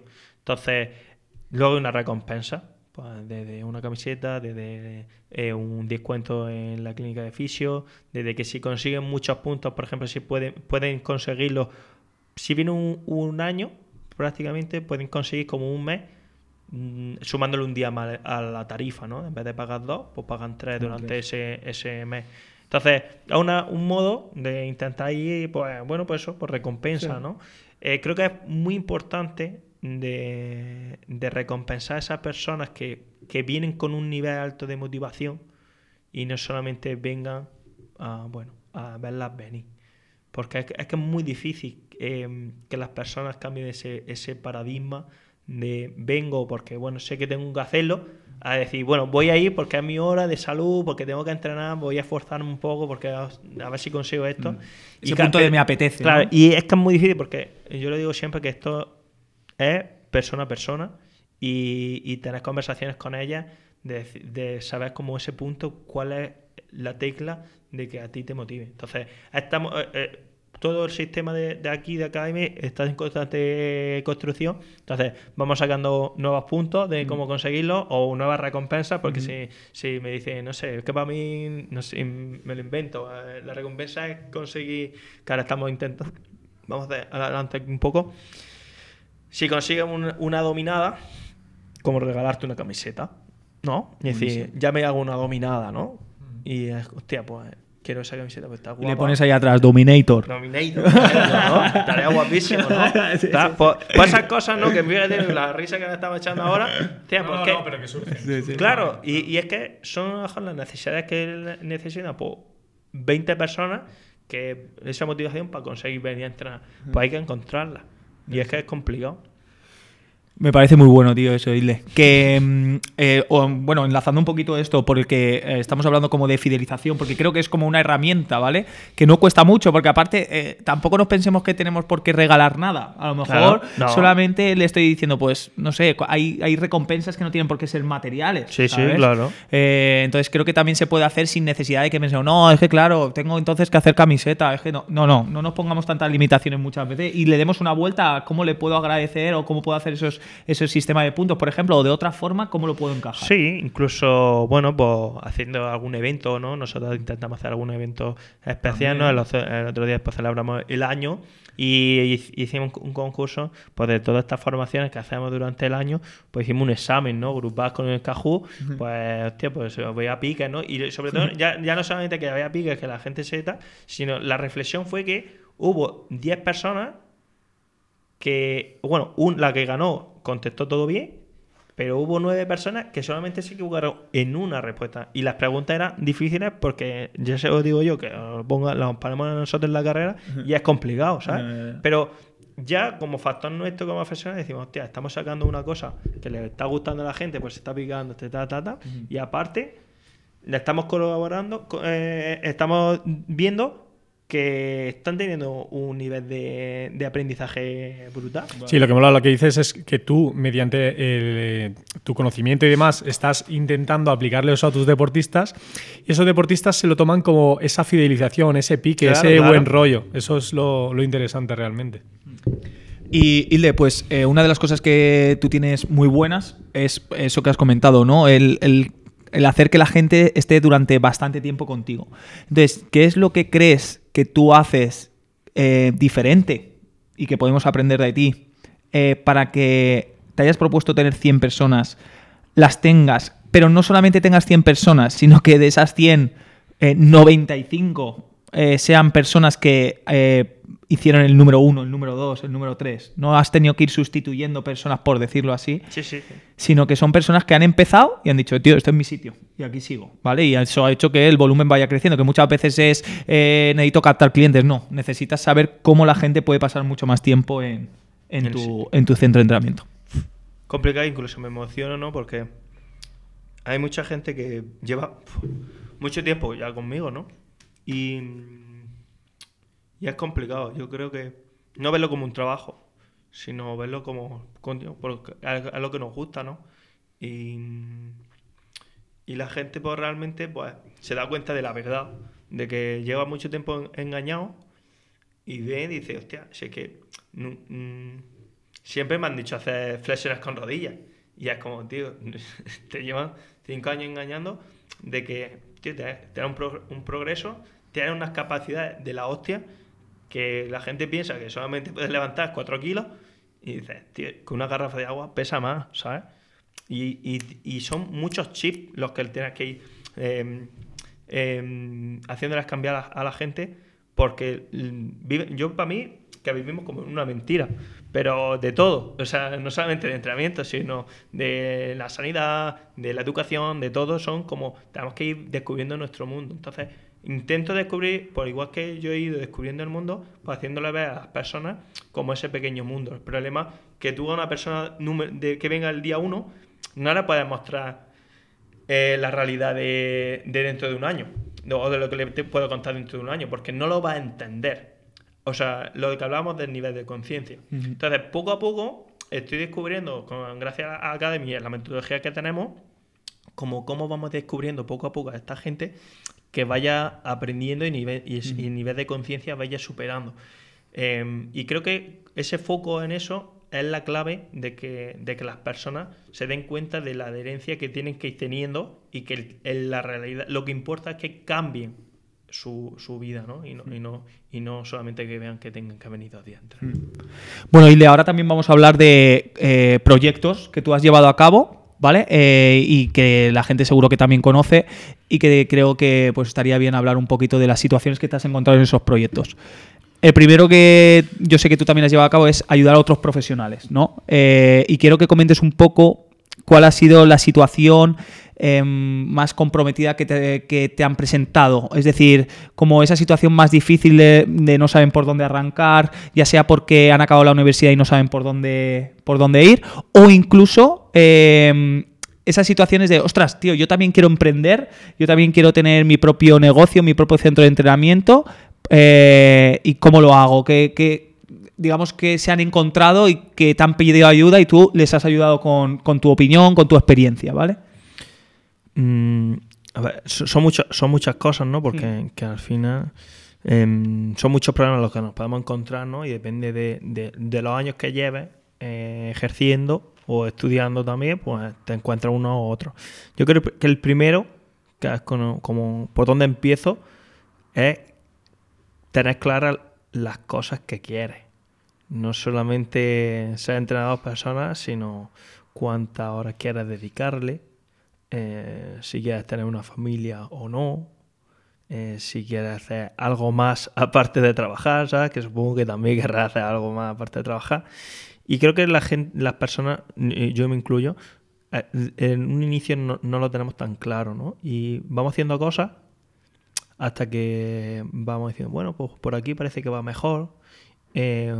O, luego al paso de unos meses ves que esto te, gusta más y ya acabas por ahí. Y es como, no, no, nos paramos ni cinco minutos de una semana a decir, vale, ¿qué es lo que quiero hacer? O sea, partiendo de eso, que es muy difícil que una persona se siente y realmente sepa lo que quiere hacer, pues partiendo de eso, ya vemos. Por ejemplo, eh, lo has dicho, ¿no? Eh, bueno, quiero mejorar mi situación laboral. En vez de tener tres trabajos, que es como la mayoría de gente tiene, pues bueno, vamos a conseguir que tenga solamente un trabajo y pueda llegar con ese sueldo a vivir bien. Vale, bien. Eh, estoy trabajando 12 horas, estoy de 7 de la mañana a 10 de la noche. Mira, pues vamos a ver si conseguimos que esté trabajando de 7 a 2 o de 5 a 10 o de 4 a 10 y que eso sea eso que parece tan básico la mayoría de los profesionales del ejercicio no lo tienen. Entonces tenemos que empezar por ahí. Y luego, una vez que tú tengas eso básico, podemos aspirar a más cosas. Eh, desde, pues bueno, o bien tener un centro de entrenamiento personal o, o bien enlazar algún proyecto, ¿no? De, otra cosa, de, escribir un, libro o hacer alguna formación propia o hacer algún proyecto colectivo de, montar un congreso que también se ha dado la opinión o de sacar otro producto que, no sé, que, que ayude a los profesionales del ejercicio, como puede ser una máquina, una, aplicación o algo que, realmente pueda ser otra línea de negocio que no sea el entrenamiento personal one-to-one. O sea, creo que, que el esas tres cosas creo que son mm, súper básicas y las personas no nos ponemos a pensar cinco minutos de nuestra semana, a ver si, si lo que estamos haciendo es lo que queremos y si las acciones que estamos haciendo no van a llegar ahí. Que ya os digo yo que la mayoría de las veces pues no pasa, pero como en el entrenamiento también. Sí, nosotros somos defensores también de como iniciar ese proyecto, tener un proyecto claro y a partir de ahí ir viendo hasta hacia dónde te lleva ese camino para ir modificando en función de lo que tú quieres alcanzar o a dónde te quiere llevar. Pero sí que es cierto que quizá lo que quieres decir es que hay gente que ni ese primer proyecto se lo plantea de una forma. Simplemente, eh, a medida que le ha dicho la historia lo que es un entrenador personal, se va rigiendo por esas normas y va aplicando eh, a partir de ahí. No sabe cómo el escalar ese negocio o progresar en cuanto a lo que estás haciendo ese día a día, quizás. Sí, sí. Eh, incluso el problema también que se encuentra la gente es que mm, empiezan con tantas cosas que se ven como que no, o sea, no tienen tiempo para nada. O sea, puedo contar desde eh, pérdida de pareja, pérdida de negocio, bueno, pérdida de pelo también, ¿no? Eh, y, y, eso, un, vamos, yo se lo digo claramente a toda la gente que, empieza. Eh, ¿conocéis, ¿Cuántos entrenadores conocéis de mayores de 40 años? Hemos entrevistado a Ángel, nos dijo que tenía no, un 38, 39, sí. Pero me refiero que, bueno, aparte de que no se ve esa gente en, muchas formaciones, que eso también es, un hándicap importante, es que como que la mayoría de la gente luego oposita o se quita de este negocio por el burnout, ¿no? Que es, eh, si estoy de 7 de la mañana a 11 de la noche, eh, no tengo vida para más. No es que no entreno, o sea, ese es uno de los primeros eh, síntomas ¿no? que, que, que, detectamos, ¿no? Que, que cuando entrena, no, cuánto, cuánto, cuánto entonces, como, ¿qué hacemos? ¿Sabes? Eh, ¿Qué hacemos? Si no nos organizamos nosotros, y eso, vamos, se, empieza, se, se, puede bien ver, ¿no? Una persona que empieza eh, con 21 o con 20 a trabajar, eh, forma física de lujo, y a partir de los 28, 30 con ese burnout empieza ahí a florecer, empieza a coger peso, ya no entreno, la pareja, ya no hay pareja o tal. O sea, eso existe y es un, tabú que tampoco se habla. Sí, sí. Además, yo estoy totalmente de acuerdo con eso porque eh, estuvimos con Carlos, un chico con un centro en Castellón, y nos lo dejó muy claro, tío. Nos dejó muy claro como, ostras, tío, si tú eh, no estás bien como persona, como... Eh, de hecho, nos animaba a, encaminar estas entrevistas un poquito más, incluso, tío, hacer por conocer a esa persona. Eh, Hilde tiene pareja, Hilde como es un día, se siente agobiado, está bien como eh, físicamente, mentalmente, como para llevar un negocio bien también. Porque muchas veces como te olvidas de ti mismo, eh, crees que eso es lo ideal porque son como, wow, me han dicho que hay que trabajar muchas horas. Que sí que hay que trabajar muchas horas, pero tienes que saber muy bien cómo hacer que esas horas de verdad sean efectivas y esas acciones te lleven, como antes, al principio del podcast hemos hablado, tengan una repercusión, etcétera, etcétera. Y que tú también estés bien como persona, porque si tú no estás bien es imposible que todo esto salga bien, es que es imposible. Mira, el, otro día me, estaba, no sé si estaba leyendo, escuchando un podcast, no sé eh, de dónde, dónde será la referencia. Em, decía, si tú quieres construir un, un cohete a la luna, eh, dos personas no, no sirven, ¿sabes? Tú puedes tener la idea, pero al final en un proyecto son muchas personas los que tienes que ayudarte para eso, ¿no? Entonces, yo, yo eh, pues eso, ¿no? Al final, si aquí va a como muchas otras personas, pues está claro que un cohete a la luna no voy a construir. Y, claro, me hizo reflexionar, ¿no? Porque al final es como ya somos ocho en el equipo, pero si queremos agrandar más eh, el, el, negocio o eso, esa ayuda a los demás, tenemos que contratar a mucha más gente. ¿Y qué pasa? Que si ya sé que el problema de base de los entrenadores es que se suelen quemar, eh, bueno, estas ocho horas de entrenamiento personal, aunque la gente piense que está muy guapo, ya os digo que eso es muy duro de, llevar eh, un día tras de otro y que si tú tu jefe o la persona responsable no lo entiende, porque muchas veces no lo entienden porque no han estado ahí en ese papel, en ese rol, tú acabas quemado. Y me acuerdo al principio cuando empezaba que había compañeros míos que hacían cuatro o cinco clases de las, de mil, ¿no? De, de bodypan, de esto. Y yo le decía, tío, tienes 33 años, estás haciendo cinco clases al día.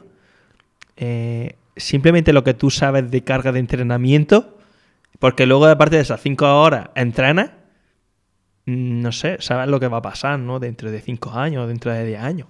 Pero bueno, si tú lo quieres dejar a largo plazo, pues ya está. Entonces, si nosotros nos ponemos soluciones, ahora que ya las sabemos, pues bueno, el problema va a estar ahí. Entonces, intento que con la gente con, la que trabajo, los, estos problemas que estamos hablando no, los tengan. Son difíciles, porque la situación está claro que es difícil, pero creo que tenemos un rol importante de que, lo cambiemos. También puede ser por la educación que hemos tenido a lo largo de, de la historia, Hilde, quizá.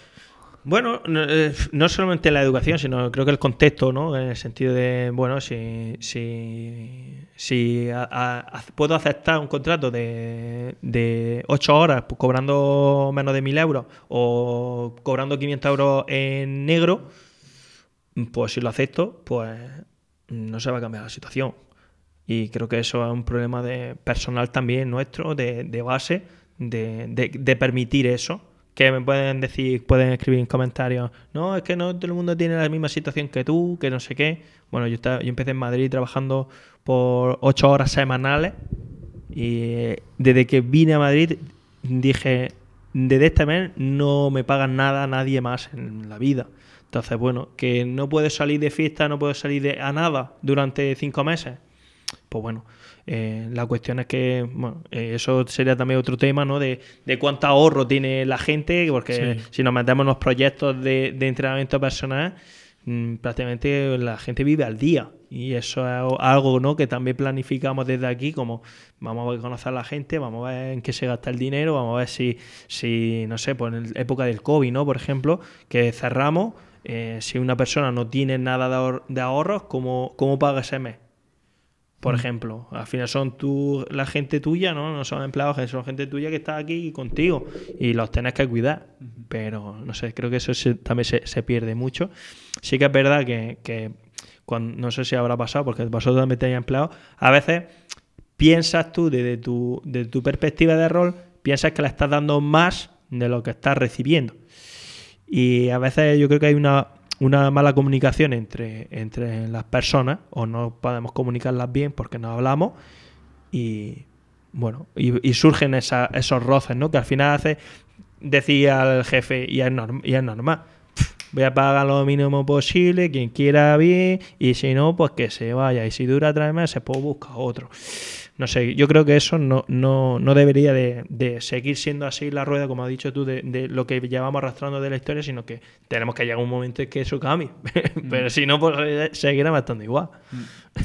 Y la verdad es que este, este podcast, que es, eh, bueno, eh, lo escuchan muchos profesionales al final que son gestores, Claro. Que son emprendedores, que tienen un negocio. eh, eh, claro, el, mensaje es difícil de trasladar. Eh, en, cuanto a que, ostras, tío, me estás diciendo que eh, no es óptimo, no es lo ideal que trabaje 12 horas y demás, pero también eh, no quiero mandar el mensaje de que no lo vayas a tener que hacer. No sé por dónde. ¿Me entiendes? Yo, yo creo que también te puedo responder a eso porque eh, nosotros hemos hablado muchas veces de las etapas y evidentemente esto eh, no se puede sobrellevar en el tiempo el trabajar 12 horas para toda la vida. Pero creo que todo el mundo eh, tiene que pasar por una etapa que es innegociable pasar por ahí porque todo el mundo hemos pasado por ahí y si tienes que estar unos meses cobrando X y pagándole a un mentor el doble para que ese mentor te pueda generar eh, una, inversión de futuro en tu negocio para que entonces desde ahí sí que puedas tener un negocio más escalable, puedas eh, solicitar diferentes cosas que, que hoy en día no existen en tu negocio, pues depende de la capacidad que tenga cada persona de aguantar esas etapas. Hay gente que de la etapa 1 a la etapa 2 no la pasa y abandona, y hay gente que es más constante en ese aspecto, y creo que sí que tiene ese sacrificio de poder eh, seguir pasando como esos niveles. Pero porque dentro de- del, de- del plan, mm, tú a un emplea- a una persona na- o a, un- a un- alguien que empiece de la carrera, nadie se tiene en su mente como la etapa a la que tiene que pasar. Igual que en un trabajo. En un trabajo tampoco tiene la etapa de, de decir, en el primer año va a hacer esto, en el segundo va a hacer esto, en el tercero va a hacer esto, en el cuarto va a hacer esto, en el quinto va a hacer esto. Claro, si tú plan- planificas desde el primer momento en que tú entras a una empresa, como el recorrido que vas a tener y los diferentes roles que puedes tener, porque claro, eh, yo que he pasado como entrenador personal, ¿no? Y sigo estando, pero si yo estuviese ocho horas solamente haciendo entrenamientos personales, pues llegará un momento en el que diga, "Uf, es que yo quiero hacer otra cosa, o quiero especializarme en otra cosa, o quiero cambiar, no sé, algo.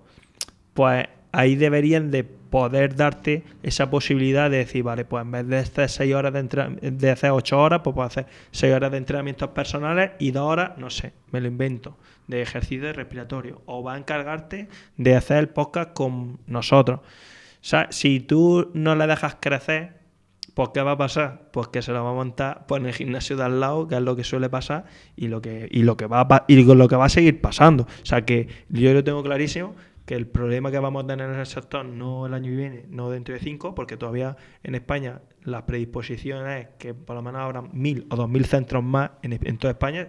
O sea, si que pensáis que en Valencia hay centros de entrenamiento, esperará dentro de cinco años. Eh, vamos a convertir, yo pienso que vamos a convertirnos como, no, no, no, no quito importancia a nada, sino como un bar o como una peluquería, ¿no? Que va a haber 100, porque como aquí, con 100 personas que vengan, es suficiente de autoemplearte. El problema es, tú quieres un autoempleo o quieres tener un negocio donde te puedas ir de vacaciones sin tener que cerrar tu negocio, porque el problema es eso, ¿no? De cuando te autoempleas, tienes que cerrar tus 15 días de vacaciones o no tienes vacaciones, que también es otra opción. Pero claro, no sé, yo quiero tener mis vacaciones, quiero que la gente con la que, trabajo tenga mis, vacaciones, pero bueno, es complicado, es complicado. Eso, pues eso es que daría para, para, para, otro podcast, daría para una conversación un poquito más extensa de porque eh, muchas veces esas personas que trabajan contigo son como una persona, es lo fundamental de tu trabajo prácticamente. Nosotros lo decimos, ostras, es que eh, si me dices eh, que prefiero, si que se me vayan X clientes o que un profesional al día de hoy que, joder, que al final entiende cómo tu sistema de entrenamiento, entiendes que pues te está aportando cosas, le das un valor, pues ahora mismo que a nosotros una persona que trabaja con nosotros nos diga, ostras, pues no voy a poder seguir. A nosotros nos serviría, nos, nos afectaría más que cualquier tipo de otra situación. Entonces, creo que es, verdad y, a nosotros nos pasa. Eh, muchas veces no reflejamos la importancia que pueden tener y una de las frases que has dicho es que creo que siempre o casi siempre pensamos que nos dan un pelín menos de lo que pensamos que deberían de dar. Siempre estamos en ese punto. No sé si por autoexigencia nuestra, que suele ser también un poco eso, porque al final tú cuando empiezas algo también suele ser porque eres bastante autoexigente para conseguir ciertas cosas y lo quieres reflejar y a veces no eres tan empático y eso que estás has estado y sigues estando en la misma situación. Sí, sí. Un poco ahí ese tema es complicado. Y bueno, Hilde, eh, como estamos hablando de eso, pues como tú has conocido a mucha gente y personas que te preguntan, eh, ¿cuál crees que cuando una persona levanta por primera vez su persiana, dices, tío, has vuelto a cometer estos tres errores que ojalá hubieras hablado antes conmigo porque te los hubiera, te los hubiera ahorrado? Creo que el primer, uno de los primeros, la inversión iniciada en cuanto a materiales. Eso, o no tener una buena distribución, o sí, una mala planificación en cuanto a qué es lo mínimo que necesito porque habría que empezar por ahí, que es lo mínimo, y ya haríamos ahí un plan de ejecución que sería la clave. Eh, lo segundo, em, creo que no em, empezar como desde cero en cuanto a la captación de clientes, puede ser, ¿no? De, la mayoría de la gente que abre un centro pues suele tener 30 personas o entrenamiento personal y, no empezar desde cero y arrastrar como una cartera, pero no solamente centrarse en eso, sino que si, por ejemplo, voy a abrir, sé que voy a abrir dentro de un mes, pues no me cuesta nada poner un cartel en la puerta y decir, próximamente se abre un centro de entrenamiento, llama a este, a este número o, no sé, o síguenos en redes, para que cuando alguien nuevo que tú detectes que este está, pues bueno, pues está interesado, le vuelve a escribir y empieza ahí a, contactar. Incluso el otro día averigüé que una cadena grande de, de low cost alquila, bueno, eh, hace un, un, precontrato del local, eh, hace una campaña de marketing por redes sociales de que, de que va, va, a abrir el centro y si no hay 300 personas das de alta, pero que ya han pagado, no, abre abren el centro. O sea, me parece algo, vamos, una locura, ¿no? De que lo podamos hacer nosotros, pero, pero bueno, esto yo creo que todo se puede hacer y- o adaptarlo. Sí, eso que comentas, Hilde, eh, va trasladado desde las promotoras inmobiliarias, que es cuando tienes un suelo. eh, la gente no construye hasta que no hay, por ejemplo, hasta el cuarto piso vendido. Exacto. ¿Sabes? A- Algo así. Eso es una buena campaña que yo realmente no, no conocía y sí que me parece una buena estrategia eh, llevada al mundo del entrenamiento. Vamos, tú- Al final, al final estás a- validando tu idea, o sea, te estás viendo si esto es rentable antes incluso de abrir, o sea, Claro. ¿qué, qué más pistas quieres, no? Incluso si ya era rentable cuando abres, pf, ¿no? Porque eso también sería como el tercer punto donde ¿qué precio pongo? Yo creo que eso todo el mundo lo hemos puesto en la cabeza como eso. Eh, siempre pones la, la, la idea, ¿no? De eh, cuánto quieres cobrar, cuántas sesiones, quítale el IVA, quítale los gastos, tal, no sé qué. Bueno, pues yo eso, a esos datos que suelen tener la fórmula mágica la añadiría un 30% más o un 40% más, porque seguramente eh, eh, se te van a estropear cosas, se va a tener que hacer más, más, más inversión en otras cosas imprevistos y, y vamos, el precio tiene que ser la base de- del, del, del negocio y so- bueno, y el precio sobre el servicio que vas a ofrecer. Que eso también un poco las personas piensan, bueno, pues entrenamiento one to one o, o entrenamiento en grupo. O quiero cobrar esto. Yo quiero quiero- cobrar esto, quiero cobrar por lo tanto pongo estos precios. Claro. Sin embargo, quizá el servicio... El servicio suele, suele ser muy malo eh, por experiencia propia de ir a muchos centros a, a- a ver cómo trabajan y, y, y no, y no tener una metodología clara ¿no? de, de la persona que, no sé, la que nos escribe por WhatsApp, la que nos escribe por Instagram, bueno, como el proceso que va a tener la persona, ¿no? El story, ¿no? El story que, que tenemos que ver, ¿no? O los puntos donde tenemos que hablarle. eh, bueno, eso no lo suelen tener nadie. O sea, incluso la- por experiencia también puedes pensarlo, pero luego en la práctica ves y ves con la gente que no lo está haciendo. Porque el día a día te come.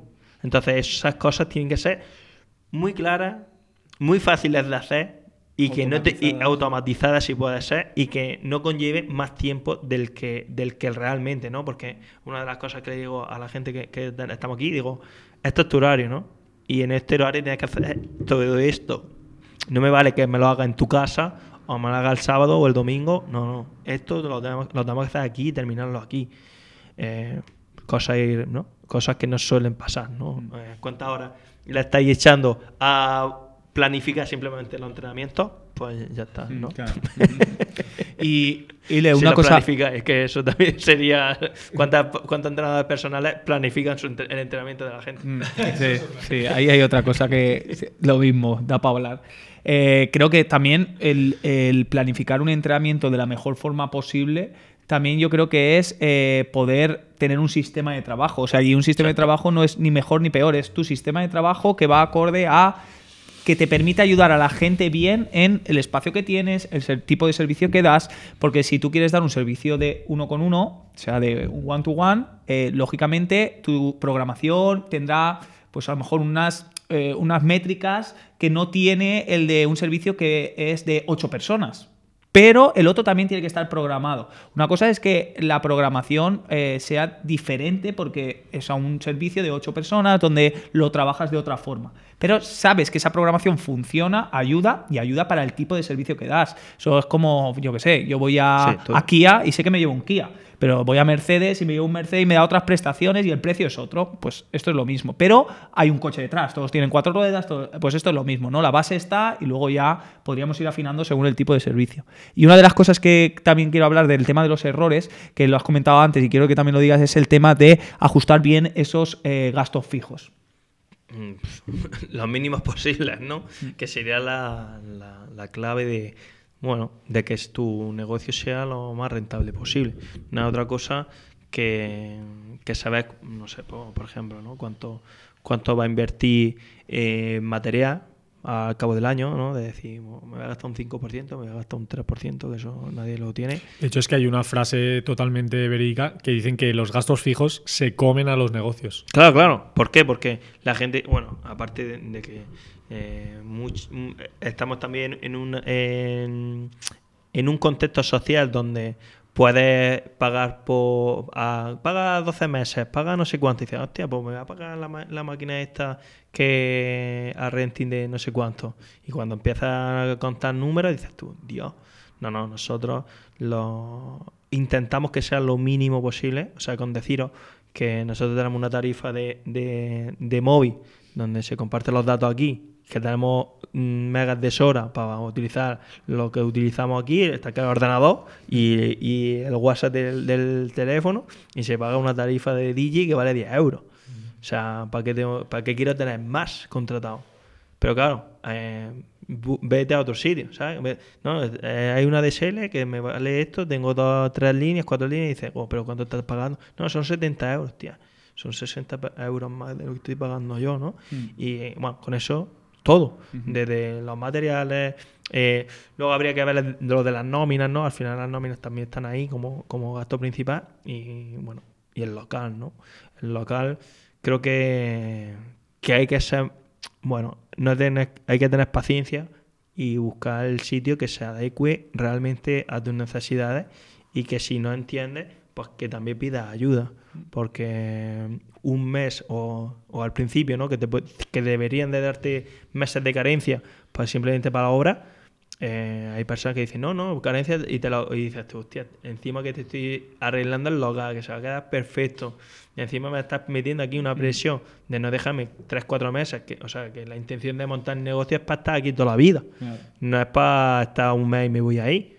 Pero eso, como que hay gente que no lo entiende dentro de la gente locales, pues bueno, pues buscar. Hay, también he de deciros que hay empresas concretas que puedes contratar y ellos te van a buscar locales de entrenamiento eh, con mejores condiciones que seguramente que tú puedas encontrar y bueno, te facilidades en eso. Otra inversión que yo creo que a la larga, si haces números, también, también sacas provecho. En esto de los gastos fijos, yo también quiero dejar una reflexión y es que em, cuando los gastos fijos también van muy relacionados eh, con tu capacidad de, digamos, de absorber esos gastos fijos en cuanto a eh, tu relación con el dinero. Quiero decir, eh, nosotros cuando empezamos teníamos unos gastos fijos que ya decíamos, ostras, ya está bien. Y eran, como tú comentas, lo menos posibles. Lógicamente no habían trabajadores que pagar, que las nóminas, jolín, pues al final es un gasto fijo de los más potentes o el más potente, Claro. lógicamente. Eh, teníamos un alquiler, lógicamente, mucho más económico que, que ahora. Y, y creo que también el, el estar más cómodo en esos gastos fijos, la incertidumbre que suponía hacia a, a nosotros el, el poder llegar a cubrir esos gastos fijos, el trabajar con tranquilidad, el ir creciendo poco a poco, eh, nos ayudó pues eso, a, a trabajar bien, ¿no? A no tener prisa de, tío, es que he abierto un centro que de por sí abro la puerta y ya tiene 15.000, 20.000 euros de gastos fijos y no tengo ni un solo cliente aún. Hostia, tío, no hagas eso. Eh, claro, nuestros gastos fijos ahora los piensas hace cuatro años y dices, hostia, tío, aquí. ¿sabes? Claro, claro, Digo, así, estoy así. aquí. Por eso hemos dicho desde antes, ¿no? Que todo tiene que ser progresivo. Que si tú no has, has- enfrentado a unos gastos fijos de 5.000 euros, pues no te puedes poner enfrente de unos gastos fijos de 20.000. Claro. Porque seguramente pues que la presión... Y bueno, yo me acuerdo ¿no? que al principio cuando, cuando leía sobre, mucho más sobre emprendimiento, decía, tú tus gastos fijos los deberías de poder cubrir durante seis meses. Yo es una cosa que, que siempre digo. em, yo cuando abrí el- la clínica de fisioterapia con mi, con mi hermano, digo, tú imagínate que nos pasa algo. O sea, a ti tú te rompas una mano y que no puedas trabajar. Yo me pasa con lo que sea y no puedo trabajar. Estar en tu casa un mes o dos meses o tres meses sin esa presión de decir tengo que pagar esto, tengo que pagar esto. Incluso viene una pagar". pandemia que puede pasar. Exactamente, viene la pandemia, ¿no? Que es lo que, lo que pasó y por eso lo pasó tanta gente tan, tan mal y se cerraron muchos muchos gimnasios. em, porque fuimos también lo- lo- de los últimos eh, en poder abrir. Mínimo debería de poder aguantar esos seis meses, seis meses de gastos fijos sin ninguna presión de decir, Dios, no tengo, no, no tengo ni para comer. sin, que ¿no? entrara, sin que entrara un euro. Digamos que estaría como Claro, seis meses en seis las que no la- ingresando. exactamente, seis meses tal. Pero bueno, eso. Ningú- yo creo que muchas personas mm, no tienen ni ahorrado ni seis sueldos suyos como para tener seis, seis, seis gastos fijos de un negocio. Y es, es complicado, pero porque nadie nos enseña a que eso debe de estar ahí, ¿no? Entonces nosotros sí que lo tenemos súper claro, lo teníamos muy claro de que, de que en todos los proyectos, como que todos los beneficios van a cubrir primero ese, ese colchón de toda empresa y luego, pues, bueno, pues ya vemos. Pero tiene que haber un periodo en el que tenemos que hacer ese colchón primero, saber si, si, si dan beneficio a la empresa y luego pues vemos. Y, y le también tenías un proyecto o bueno, comenta un poquito todo este tema de, eh, de hecho, un, un, chico que trabaja con nosotros cursó un máster en el que tú fuiste eh, el director, eh, fue ahí en, en, la Universidad de la Universidad Católica de Valencia y bueno, sabemos que el máster tendría distintas eh, ramas de aprendizajes y demás, pero tenían peculiaridades que hay en otros másteres que seguramente no se den dentro del mundo del entrenamiento, que es pues esa, esa, también rama de ventas, de marketing y todo esto, ¿no? Entonces, ¿por qué decidiste también incluir este tipo de contenido? Que entonces tú lo creías muy importante que la gente lo supiera. ¿Qué tipo de, personas han, han, han, ido a ese máster, ¿no? ¿Con qué finalidad crees que buscaban que ese máster les aportara? O sea, ¿qué información buscaban ahí? ¿Qué querían de ese máster? Un poquito tu experiencia con él. Bueno, lo primero que fue un proyecto súper bonito que, que, sigue estando sin, mí. están intentando como, como, como conseguir que, siga porque los resultados que tuvimos de los alumnos, bueno, vosotros con Luis lo, lo veis presencialmente, pero yo con una perspectiva de dos años digo, Dios, es que prácticamente todo, todos los alumnos que están ahí revolucionaron su a nivel profesional y a nivel personal, que creo que eso es la clave, porque empezamos con ese motivo, ¿no? con, ese objetivo que decíamos, de qué es lo que quieres realmente, qué es lo que quieres realmente conseguir. Entonces, durante todo el año se, se trabajaba los objetivos con, conmigo personalmente. Había tres objetivos clave. Si no tenías trabajo, se conseguía trabajo durante el, el máster. O sea, todo el mundo consiguió trabajo, menos una persona, creo. Eh, porque se iba de. Eh, no, viví, no, no, vivía allí en Valencia y, no, y, quería otro proyecto. Si tenía un trabajo, quería mantenerlo, como ahí conseguí unos mejores a, nivel, a nivel, a nivel económico uh -huh. de remuneración, porque eh, esto también lo digo: si te vas a hacer un máster y vas a ganar lo mismo, pues no sé, yo creo que una inversión personal está bien, pero creo que tiene que ir de, la mano de lo económico. Y lo tercero, si tenés un centro, que también había gente con su propio centro, pues conseguir que mejorara, pues ya no, no solamente ni procesos, sino a nivel económico, de, conseguir más gente y demás. Y, y vamos, que los resultados pues súper super buenos, o sea, sigo teniendo contacto con muchos de los alumnos porque me siguen escribiendo. ¿Y qué pasó? Pues bueno, pues como bien dicen, ¿no? El primer módulo era de saber qué es lo que quería, entonces ahí todo el tema de emprendimiento o saber sobre una empresa creo que, que, es clave, ¿no? Eh, saber, ya no saber vender, sino saber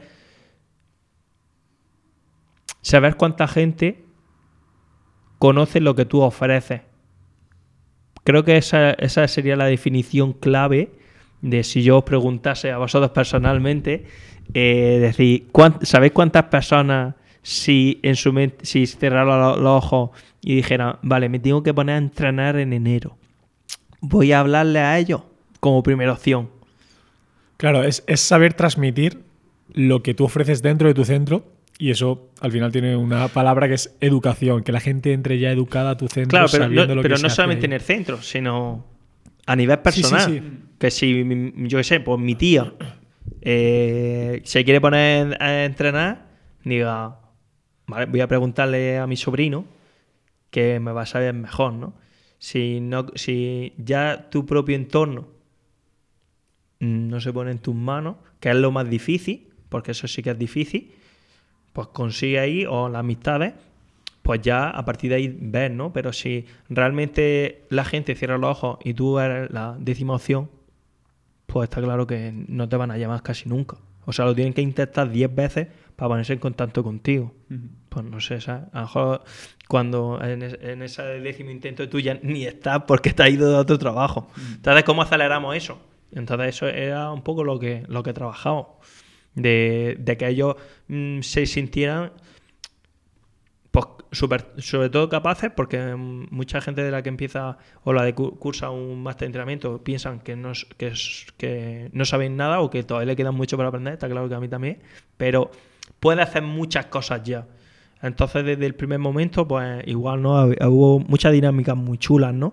Pero una de ellas era que tenían que entrenar a un compañero y, mejorar, bueno, pues el tema de, las flexiones. Se le valoraron cuántas flexiones hacían el primer día y cuántas flexiones se hacían al, al último, ¿no? Entonces, pues si tenían 3, 4 o 5 entrenadores durante el año, pues qué entrenador había entrenado mejor, ¿no? Pero bueno, son cosas súper chulas que creo que no se hace, no se hacían, eh, no se hacen en ningún máster, que al final tú vas a un máster y estás así, delante de un profesor que te está contando mil cosas. Eh, y lo segundo más importante que yo creo que conseguimos en el máster es que hubiese un hilo, ¿no? De que, mm, que muchas veces mm, van y, y no hay una coordinación de, eh, dentro del- de, de las formaciones, como te cuentan A, te cuentan E, te cuentan luego B, te cuentan luego Z, y es como, hostia, dámelo todo ordenado, ¿sabes? Eh, donde Paso a paso, el paso a paso de cómo ir incluyendo. Y creo que eso fue, vamos, mm, una locura. ¿Y por qué crees, Hilde, que, por ejemplo, eh, a la hora de ir a la universidad será lo mismo en 2023 que en 2003? Siendo que el mundo también ha cambiado, los negocios han cambiado y hay nuevas estrategias para, y habilidades que poder adquirir. Yo creo que, que eso... O sea, puede, el- puede ser que, por ejemplo, ese máster sí que tuviera una buena acogida porque era algo nuevo y vinculado a lo que es la actualidad. Sí, sí, eh, todo lo que sea como nuevo, ¿no? Pues la gente, bueno, eso es algo claro en el marketing, que si es algo nuevo, la gente es como, "Oh, esto, da- esto es lo mejor. Mm. Eh, sí que es verdad que de- de- en el plan de estudios, pues depende de la universidad, pues tienen más facilidad o, o menos facilidad de, de cambiar, ¿no? Pues, por ejemplo, la, la UCV hizo un, cambio de, plan de estudios el año pasado, hace dos años. ¿Por qué? Porque es una universidad privada donde tiene, bueno, tiene un trabajo extra, todo ese, ese, esa re- renovación del plan y conlleva un, un esfuerzo en cuanto a todos los profesores.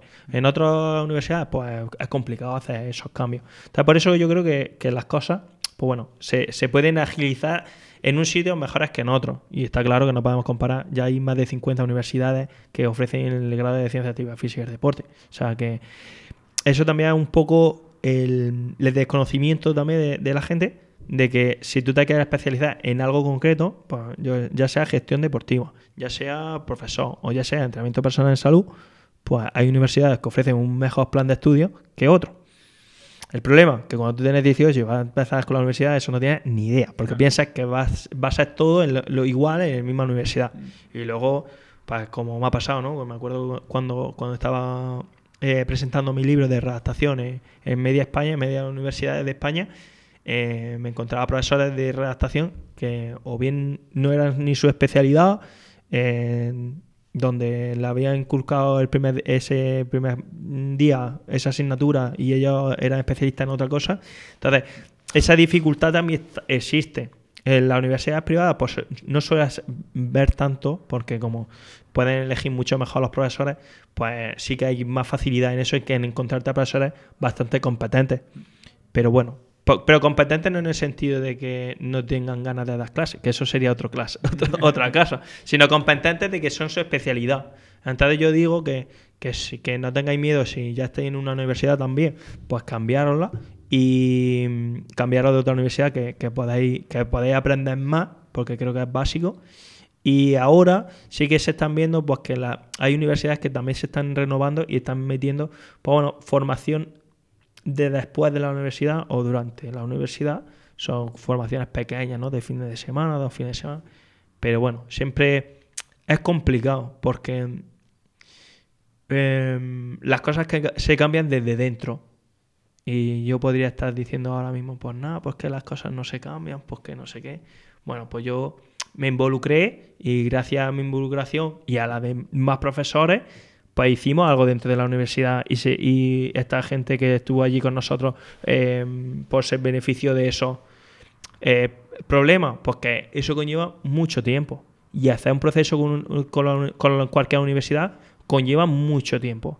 Y es más fácil decir, bueno, pues yo lo hago por mi cuenta y, encima se apunta quien quiera. Mm, hombre, pues Yo tengo ahora mismo, no sé si habéis dado cuenta que el- cuando hemos entrado, eh, un usuario le había pedido el, el libro, la apunte de, de anatomía a Víctor, que es mi entrenador.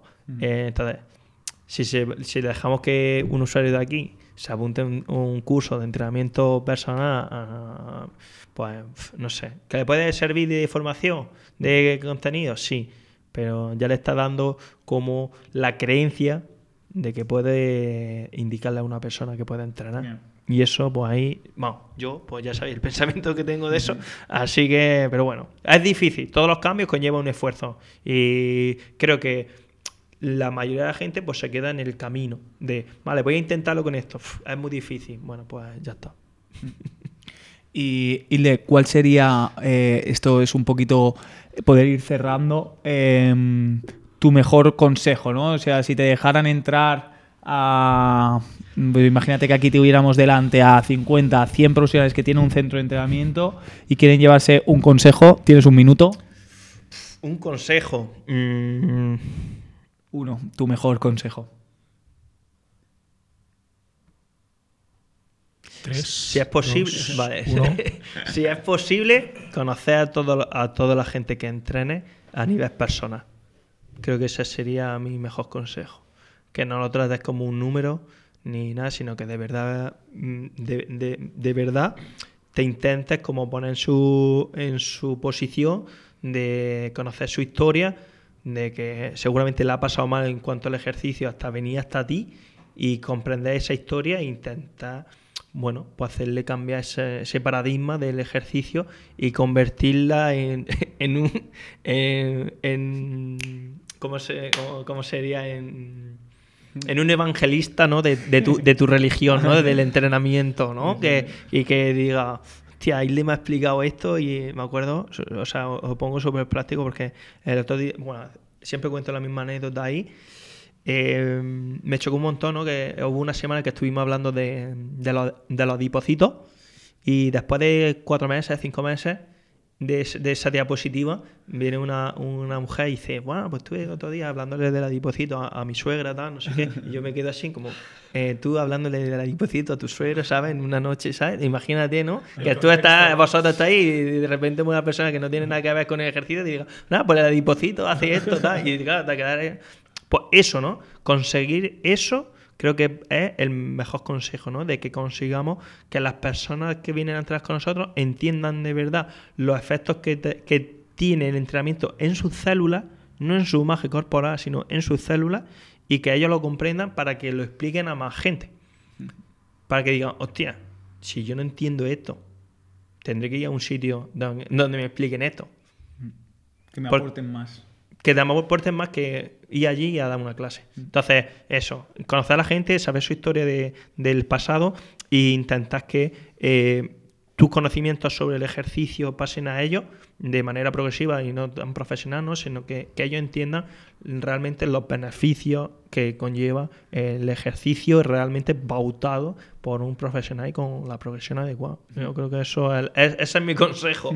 No, además eh, creo que creo que es un consejo eh, perfecto en cuanto a que trabajamos con personas, o sea, es que no tiene más. Al trabajar con personas eh, y en un contexto donde eh, trabajamos también con una herramienta tan importante, deberíamos de pues darle esa vuelta, de entender un poquito más la situación de cada uno, eh, involucrar un poquito más nuestro esfuerzo más allá de solamente esa prescripción del ejercicio, de, como decimos, del entrenamiento en sí, sino más, ostras, aprende sobre esto, entiende por qué te viene bien esto, ¿no? Esa parte más educativa para que la gente pues lo, lo pueda transmitir a más personas, esos evangelistas que tú decías, ¿no? El que llegue a más población y cada vez tengamos una población más acorde a lo que, a lo que nosotros sabemos que sería lo ideal, ¿no?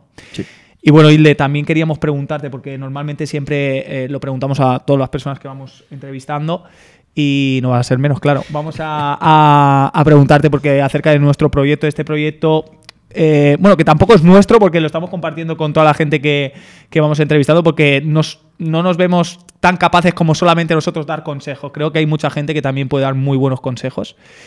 Y, quiero que pues un poco que nos digas que cómo lo ves, eh, cómo crees que incluso podríamos mejorarlo, enfocarlo y, y, pues un poquito eso.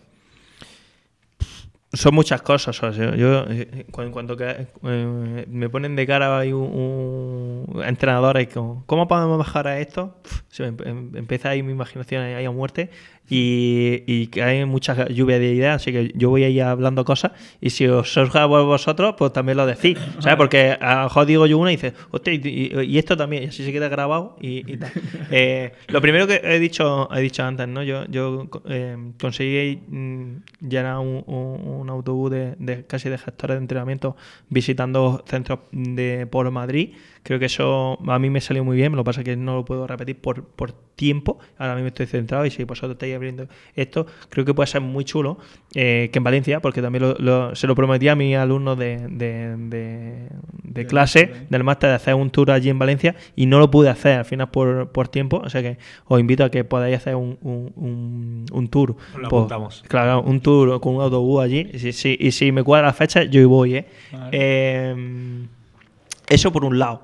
Eh, lo segundo, em, no sé, creo que, que em, seguir entrevistando a, a intentando a gente que tenga ya por lo menos 8 o 10 años en, el sector del, del centro, ¿no? que llevan por lo menos 8 años o 7 años, eh, saber de antemano si tenéis la posibilidad de, de- de escribirle a algún usuario que, que entrene allí para saber si realmente da es- esa imagen, porque yo particularmente me he dado muchos muchos kilómetros para visitar el centro y cuando he ido he dicho, no sé, no sé si valdrá la pena, ¿no? Pero bueno, por- pero eso, ¿no? Entonces, ahorraros tiempo vosotros creo que es también muy importante de, de eso. Em, ser, lo, lo más eficientes posible en cuanto a la reutilización del contenido. Yo es una cosa que, que siempre me han echado la culpa pues toda la gente de, de marketing que he podido contratar, que es como siempre queréis siempre queréis hacer algo nuevo, ¿no? Y dice, ¿y por qué no repites lo que te ha salido bien? Y es algo que siempre, siempre lo he pensado, ¿no? Yo he hecho muchas cosas muy bien que han tenido mucho éxito, pero no la he vuelto a repetir, ¿no? Como esto del tour. ¿Por qué? Porque me alucino con otra cosa y digo, hostia, pues esto, vamos a hacer esto. Y lo miro ma- más por mí que a lo mejor por el proyecto en sí. Entonces tenemos que saber muy bien cuando tenemos un proyecto, pues qué es realmente lo que está buscando nuestro público y, y dárselo, ¿no? Eh, y luego, mm, yo qué sé, pues seguramente pues conocer más, más el entresijo de gestores de, centros, porque si os vais a, a centrar ahí, hay muchas organizaciones que ya son de, de- ya involucran gestores de centros que a lo mejor no son eh, no, no han pasado por el rol de entrenador personal, pero sí que yo digo que son los que mueven el mundo del fitness, ¿no? Eh, al final son los que se sientan con eh, el responsable de la comunidad de Madrid para hacer cualquier cosa deportiva y ahí no llegamos nosotros.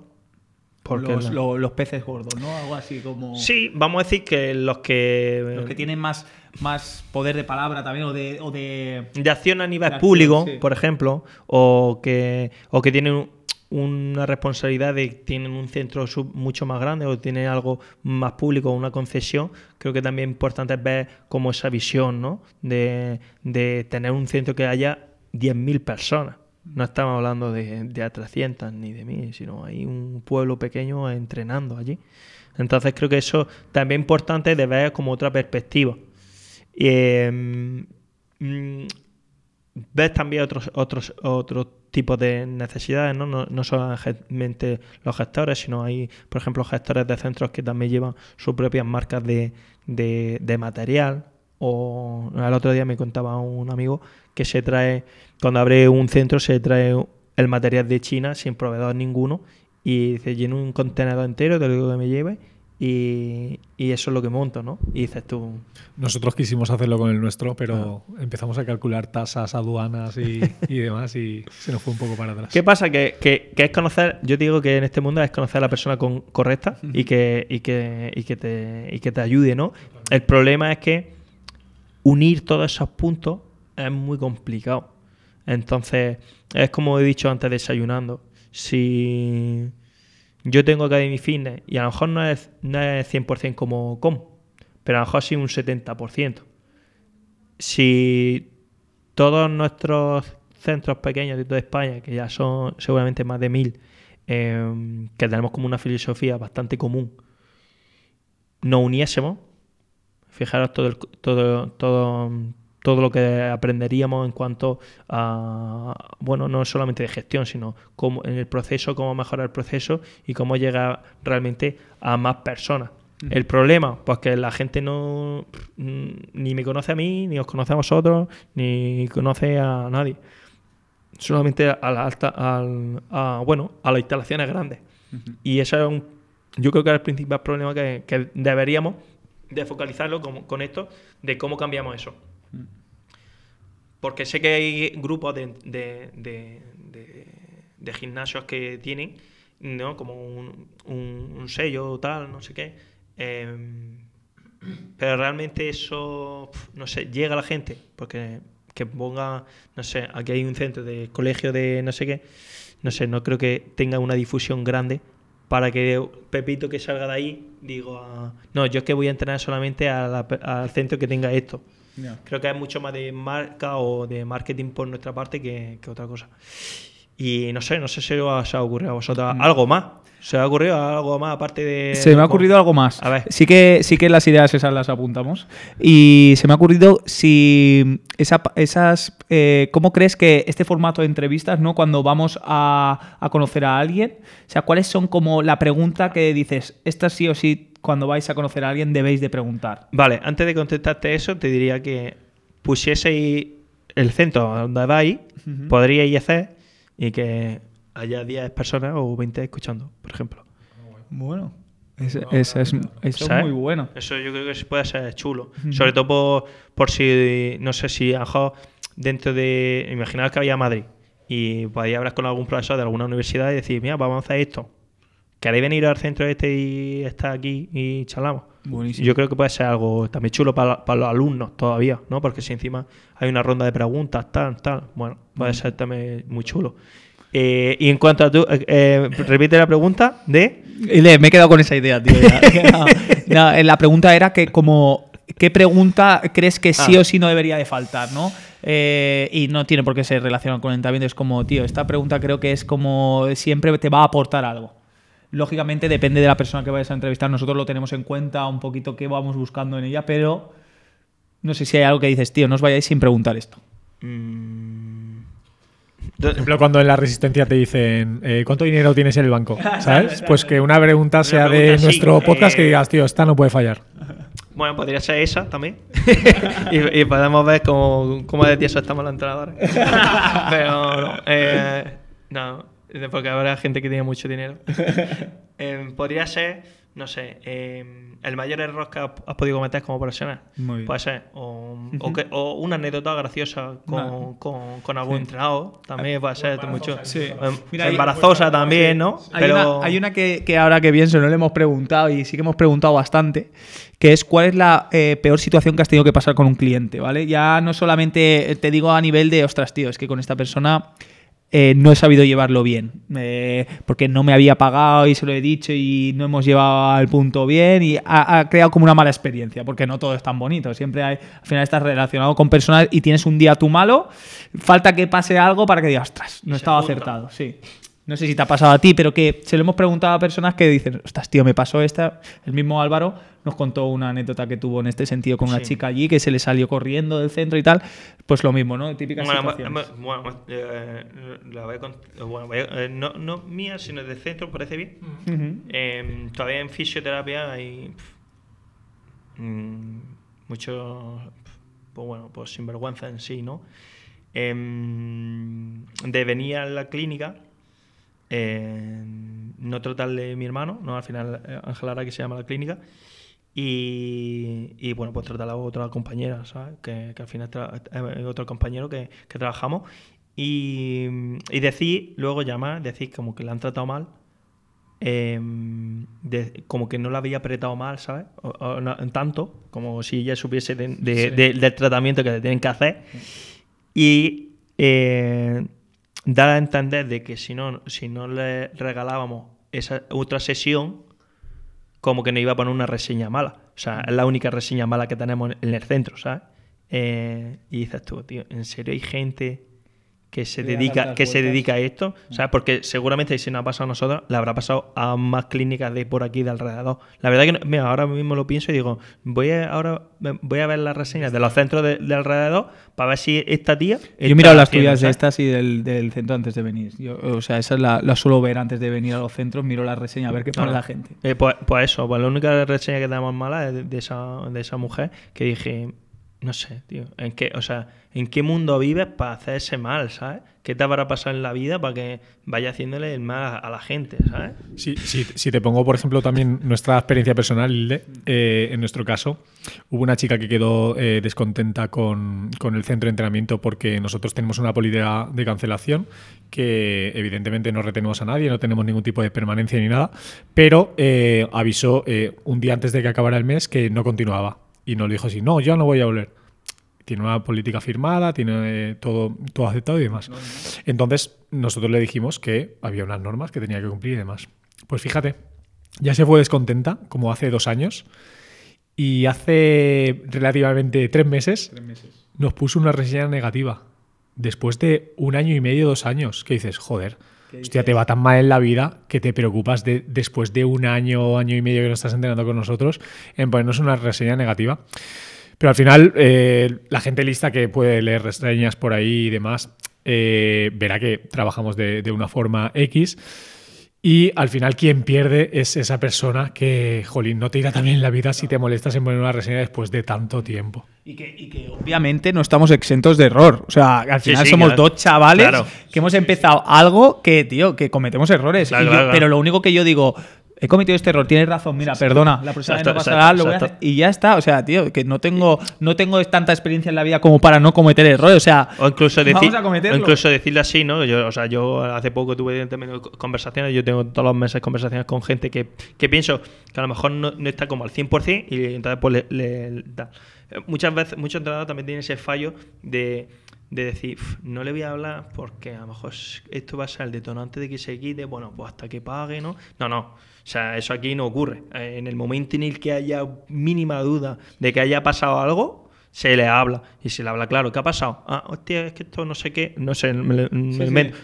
Lo atajas, ¿sabes? Le dices, mira, pues lo siento, tal. Le pides perdón por si le has sentado algo mal, ¿no? Nosotros, mira, eso también es importante.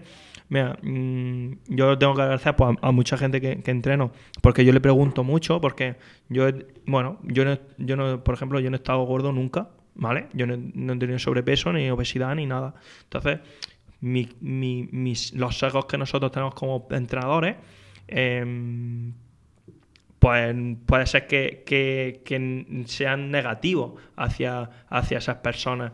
Entonces, claro, yo muchas veces he puesto comentarios o historias que pensaban que eran positivas para la mayoría de gente que podía tener ese perfil. Y, y claro, pues preguntando a la gente de, de que entrenaba, me he dado cuenta de que no, de que al final ellos se sienten súper atacados muchas veces, ¿no? Y, y claro, pues eso pues lo he ido corrigiendo. ¿Pero por qué? Porque he preguntado. Si, si no preguntas, pues está claro que no sabes tu- tus errores. Y eh, al final es, es constructivo. Pero también aprender de que, de que hay gente pues, que está amargada en su vida, te quiere amargar a ti, y es como, hay que intentar como pasar de esas personas.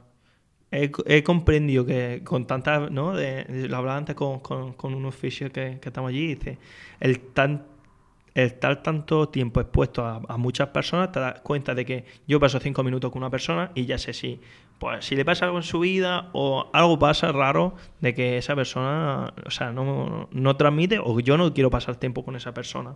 Eh, y, y cuando pasa aquí eh, profesionalmente o con un vecino o con lo que sea, lo más importante es, pasar de esa persona y a las malas, pues bueno, pues entonces le tienes que hacer algo peor en el sentido para que eh, pas- le tiene que pasar algo peor a esa persona para que tú no seas como su centro de atención, ¿sabes? Y es como, bueno, es- esperamos un mes esperamos dos meses que en vez de, pues, un- o un año y medio, la- la- seguramente que le ha pasado algo pe- o peor para ella en ese año y medio hasta que ha vuelto con en su cabeza y diga, hostia, esto me lo juraron, tal, no sé qué, ¿no? Sí. Pero sí, sí, hay gente que está así. Yo digo que en todas las comunidades de vecinos hay alguien que, pues, porque está aburrido, ¿sabes? Y es como, o sea, en serio no tienes nada que hacer en tu vida para. O sea, yo lo último que voy a ver en mi casa, yo abro mi casa, me meto en mi casa y vuelvo y me salgo, ¿sabes? Yo no estoy pendiente de que si la. No sé, si la que está lavando la escalera se ha dejado, no sé, una mota de polvo ahí o. Digo, tío. pero, pero bueno, eh, eh, pero el problema es que la gente no tiene ni su propia vida, ¿no? pero bueno. Y bueno, y después de hablar de estas anécdotas que todos tenemos, porque al final eh, creo que es normal, también creo que tenemos que estar capacitados en recibir las críticas, asumirlas y, y tampoco llevárnoslo a, a lo personal que siempre lo hablamos. Sí. Y también cuidado, porque aquí eh, también tenemos como en España, el, me han dicho 80 cosas buenas, me dicen una mala y me voy llorando a casa. Sí, Ostras, vamos a ver también la realidad de, de lo que estamos haciendo, que también tiene una parte muy buena y también tenemos que estar pues un poco preparados para cuando no sea tan bueno y ir mejorando. Y bueno, Hilde, eh, antes de despedir, quiero que si tú tienes algo más que añadir, eh, cualquier cosa que te gustaría comentar, pues es el momento. Nada, eh, si tienes un centro de, entrenamiento y te ves súper, súper, súper agobiado, pues que siempre va a haber personas pues como, como ellos que te pueden ayudar, y ya no solamente a nivel de gestión, sino si es de marketing, si es de planificación de entrenamiento. Siempre va a tener profesionales que se dedican a eso y puedes pedir ayuda. Si quieres eh, ser mejor entrena- eh, entrenador personal, si, porque tú sientes que hay una limitación en cuanto a formación o, con, o con cualquier cosa, pues busca a la persona como la, como la que quieres, quieres parecerte, le preguntas, ¿tú cómo haces esto? Y yo creo que vivimos en un ecosistema de entrenadores personales que la mayoría te va a contestar y te va a marcar como el camino, porque creo que, que, vamos, yo he tenido muy poca experiencia en la que he escrito desde, desde, desde no tener tantos seguidores ni que na- nadie tenía, no sabía quién era y siempre he tenido contestación. Sí que hay gente que no, pero en su mayoría no. Así que si te sientes súper perdido en algún aspecto de tu vida, ya sea alumno, ya sea profesional o ya tienes tu centro, pues que no tengas miedo y que hay mucha gente que, que, que quiere ayudarte y que pida ayuda. Digamos que están en ese punto donde tú quieres estar, ¿no? Exacto. Bueno, pues nosotros lo vamos a, a dejar aquí. Te damos las gracias, eh, Ile, por habernos acompañado en, en esta nueva entrevista. pregunta, solo una pregunta. Adrit eh, todavía quiere seguir con el capítulo. solo, solo una pregunta. Hilde, ¿cómo crees o cómo a ti te gustaría que se eh, titulara tu podcast? Uf, qué difícil. Eh, no sé, la realidad del entrenamiento personal o del estado de entrenamiento, no sé, de profesional del ejercicio. Vale, es que así más que nada nos facilitas Así no- más así el no trabajo. O algo así, o algo así, ¿no? Habría que mirar mm, lo largo que es, ¿no? Para YouTube. Pero sí, algo así. Ahora como vamos a ir a comer juntos. O, o quiero ser entrenador personal. Yo creo que a lo mejor le, le quitamos Un eh, poquito ahí. un poquito a Fifth Generation este, ¿no? Que está ahí anunciándose muerte. Ah, Le podemos dar ahí algo. Vale. Bueno, pues aún tendremos tiempo ahora de pensarlo un poquito también. Pues sí, eh, nosotros no vamos a comer. Espero que si has llegado hasta aquí te haya servido mogollón esta entrevista, porque para nosotros ha sido una brutalidad eh, conocer a Hilde y sobre todo intercambiar mm, conversaciones como, como hemos hecho. Y ya sabes, si te ha gustado, eh, nos puedes dar cinco estrellas en, en Spotify eh, y suscríbete a nuestro canal de YouTube para poder seguir viendo este tipo de, de contenido, porque esto solo acaba de empezar. ¿Vale? Nos vemos pronto, equipo. Adiós. Chao, chao. Si te ha gustado este podcast, compártelo. Y si quieres estar atento a nuestros siguientes capítulos, síguenos en redes sociales y suscríbete en Amazon Music, Apple Podcasts, Spotify o tu aplicación favorita de podcast para no perderte nada. Fuerza, salud y progreso.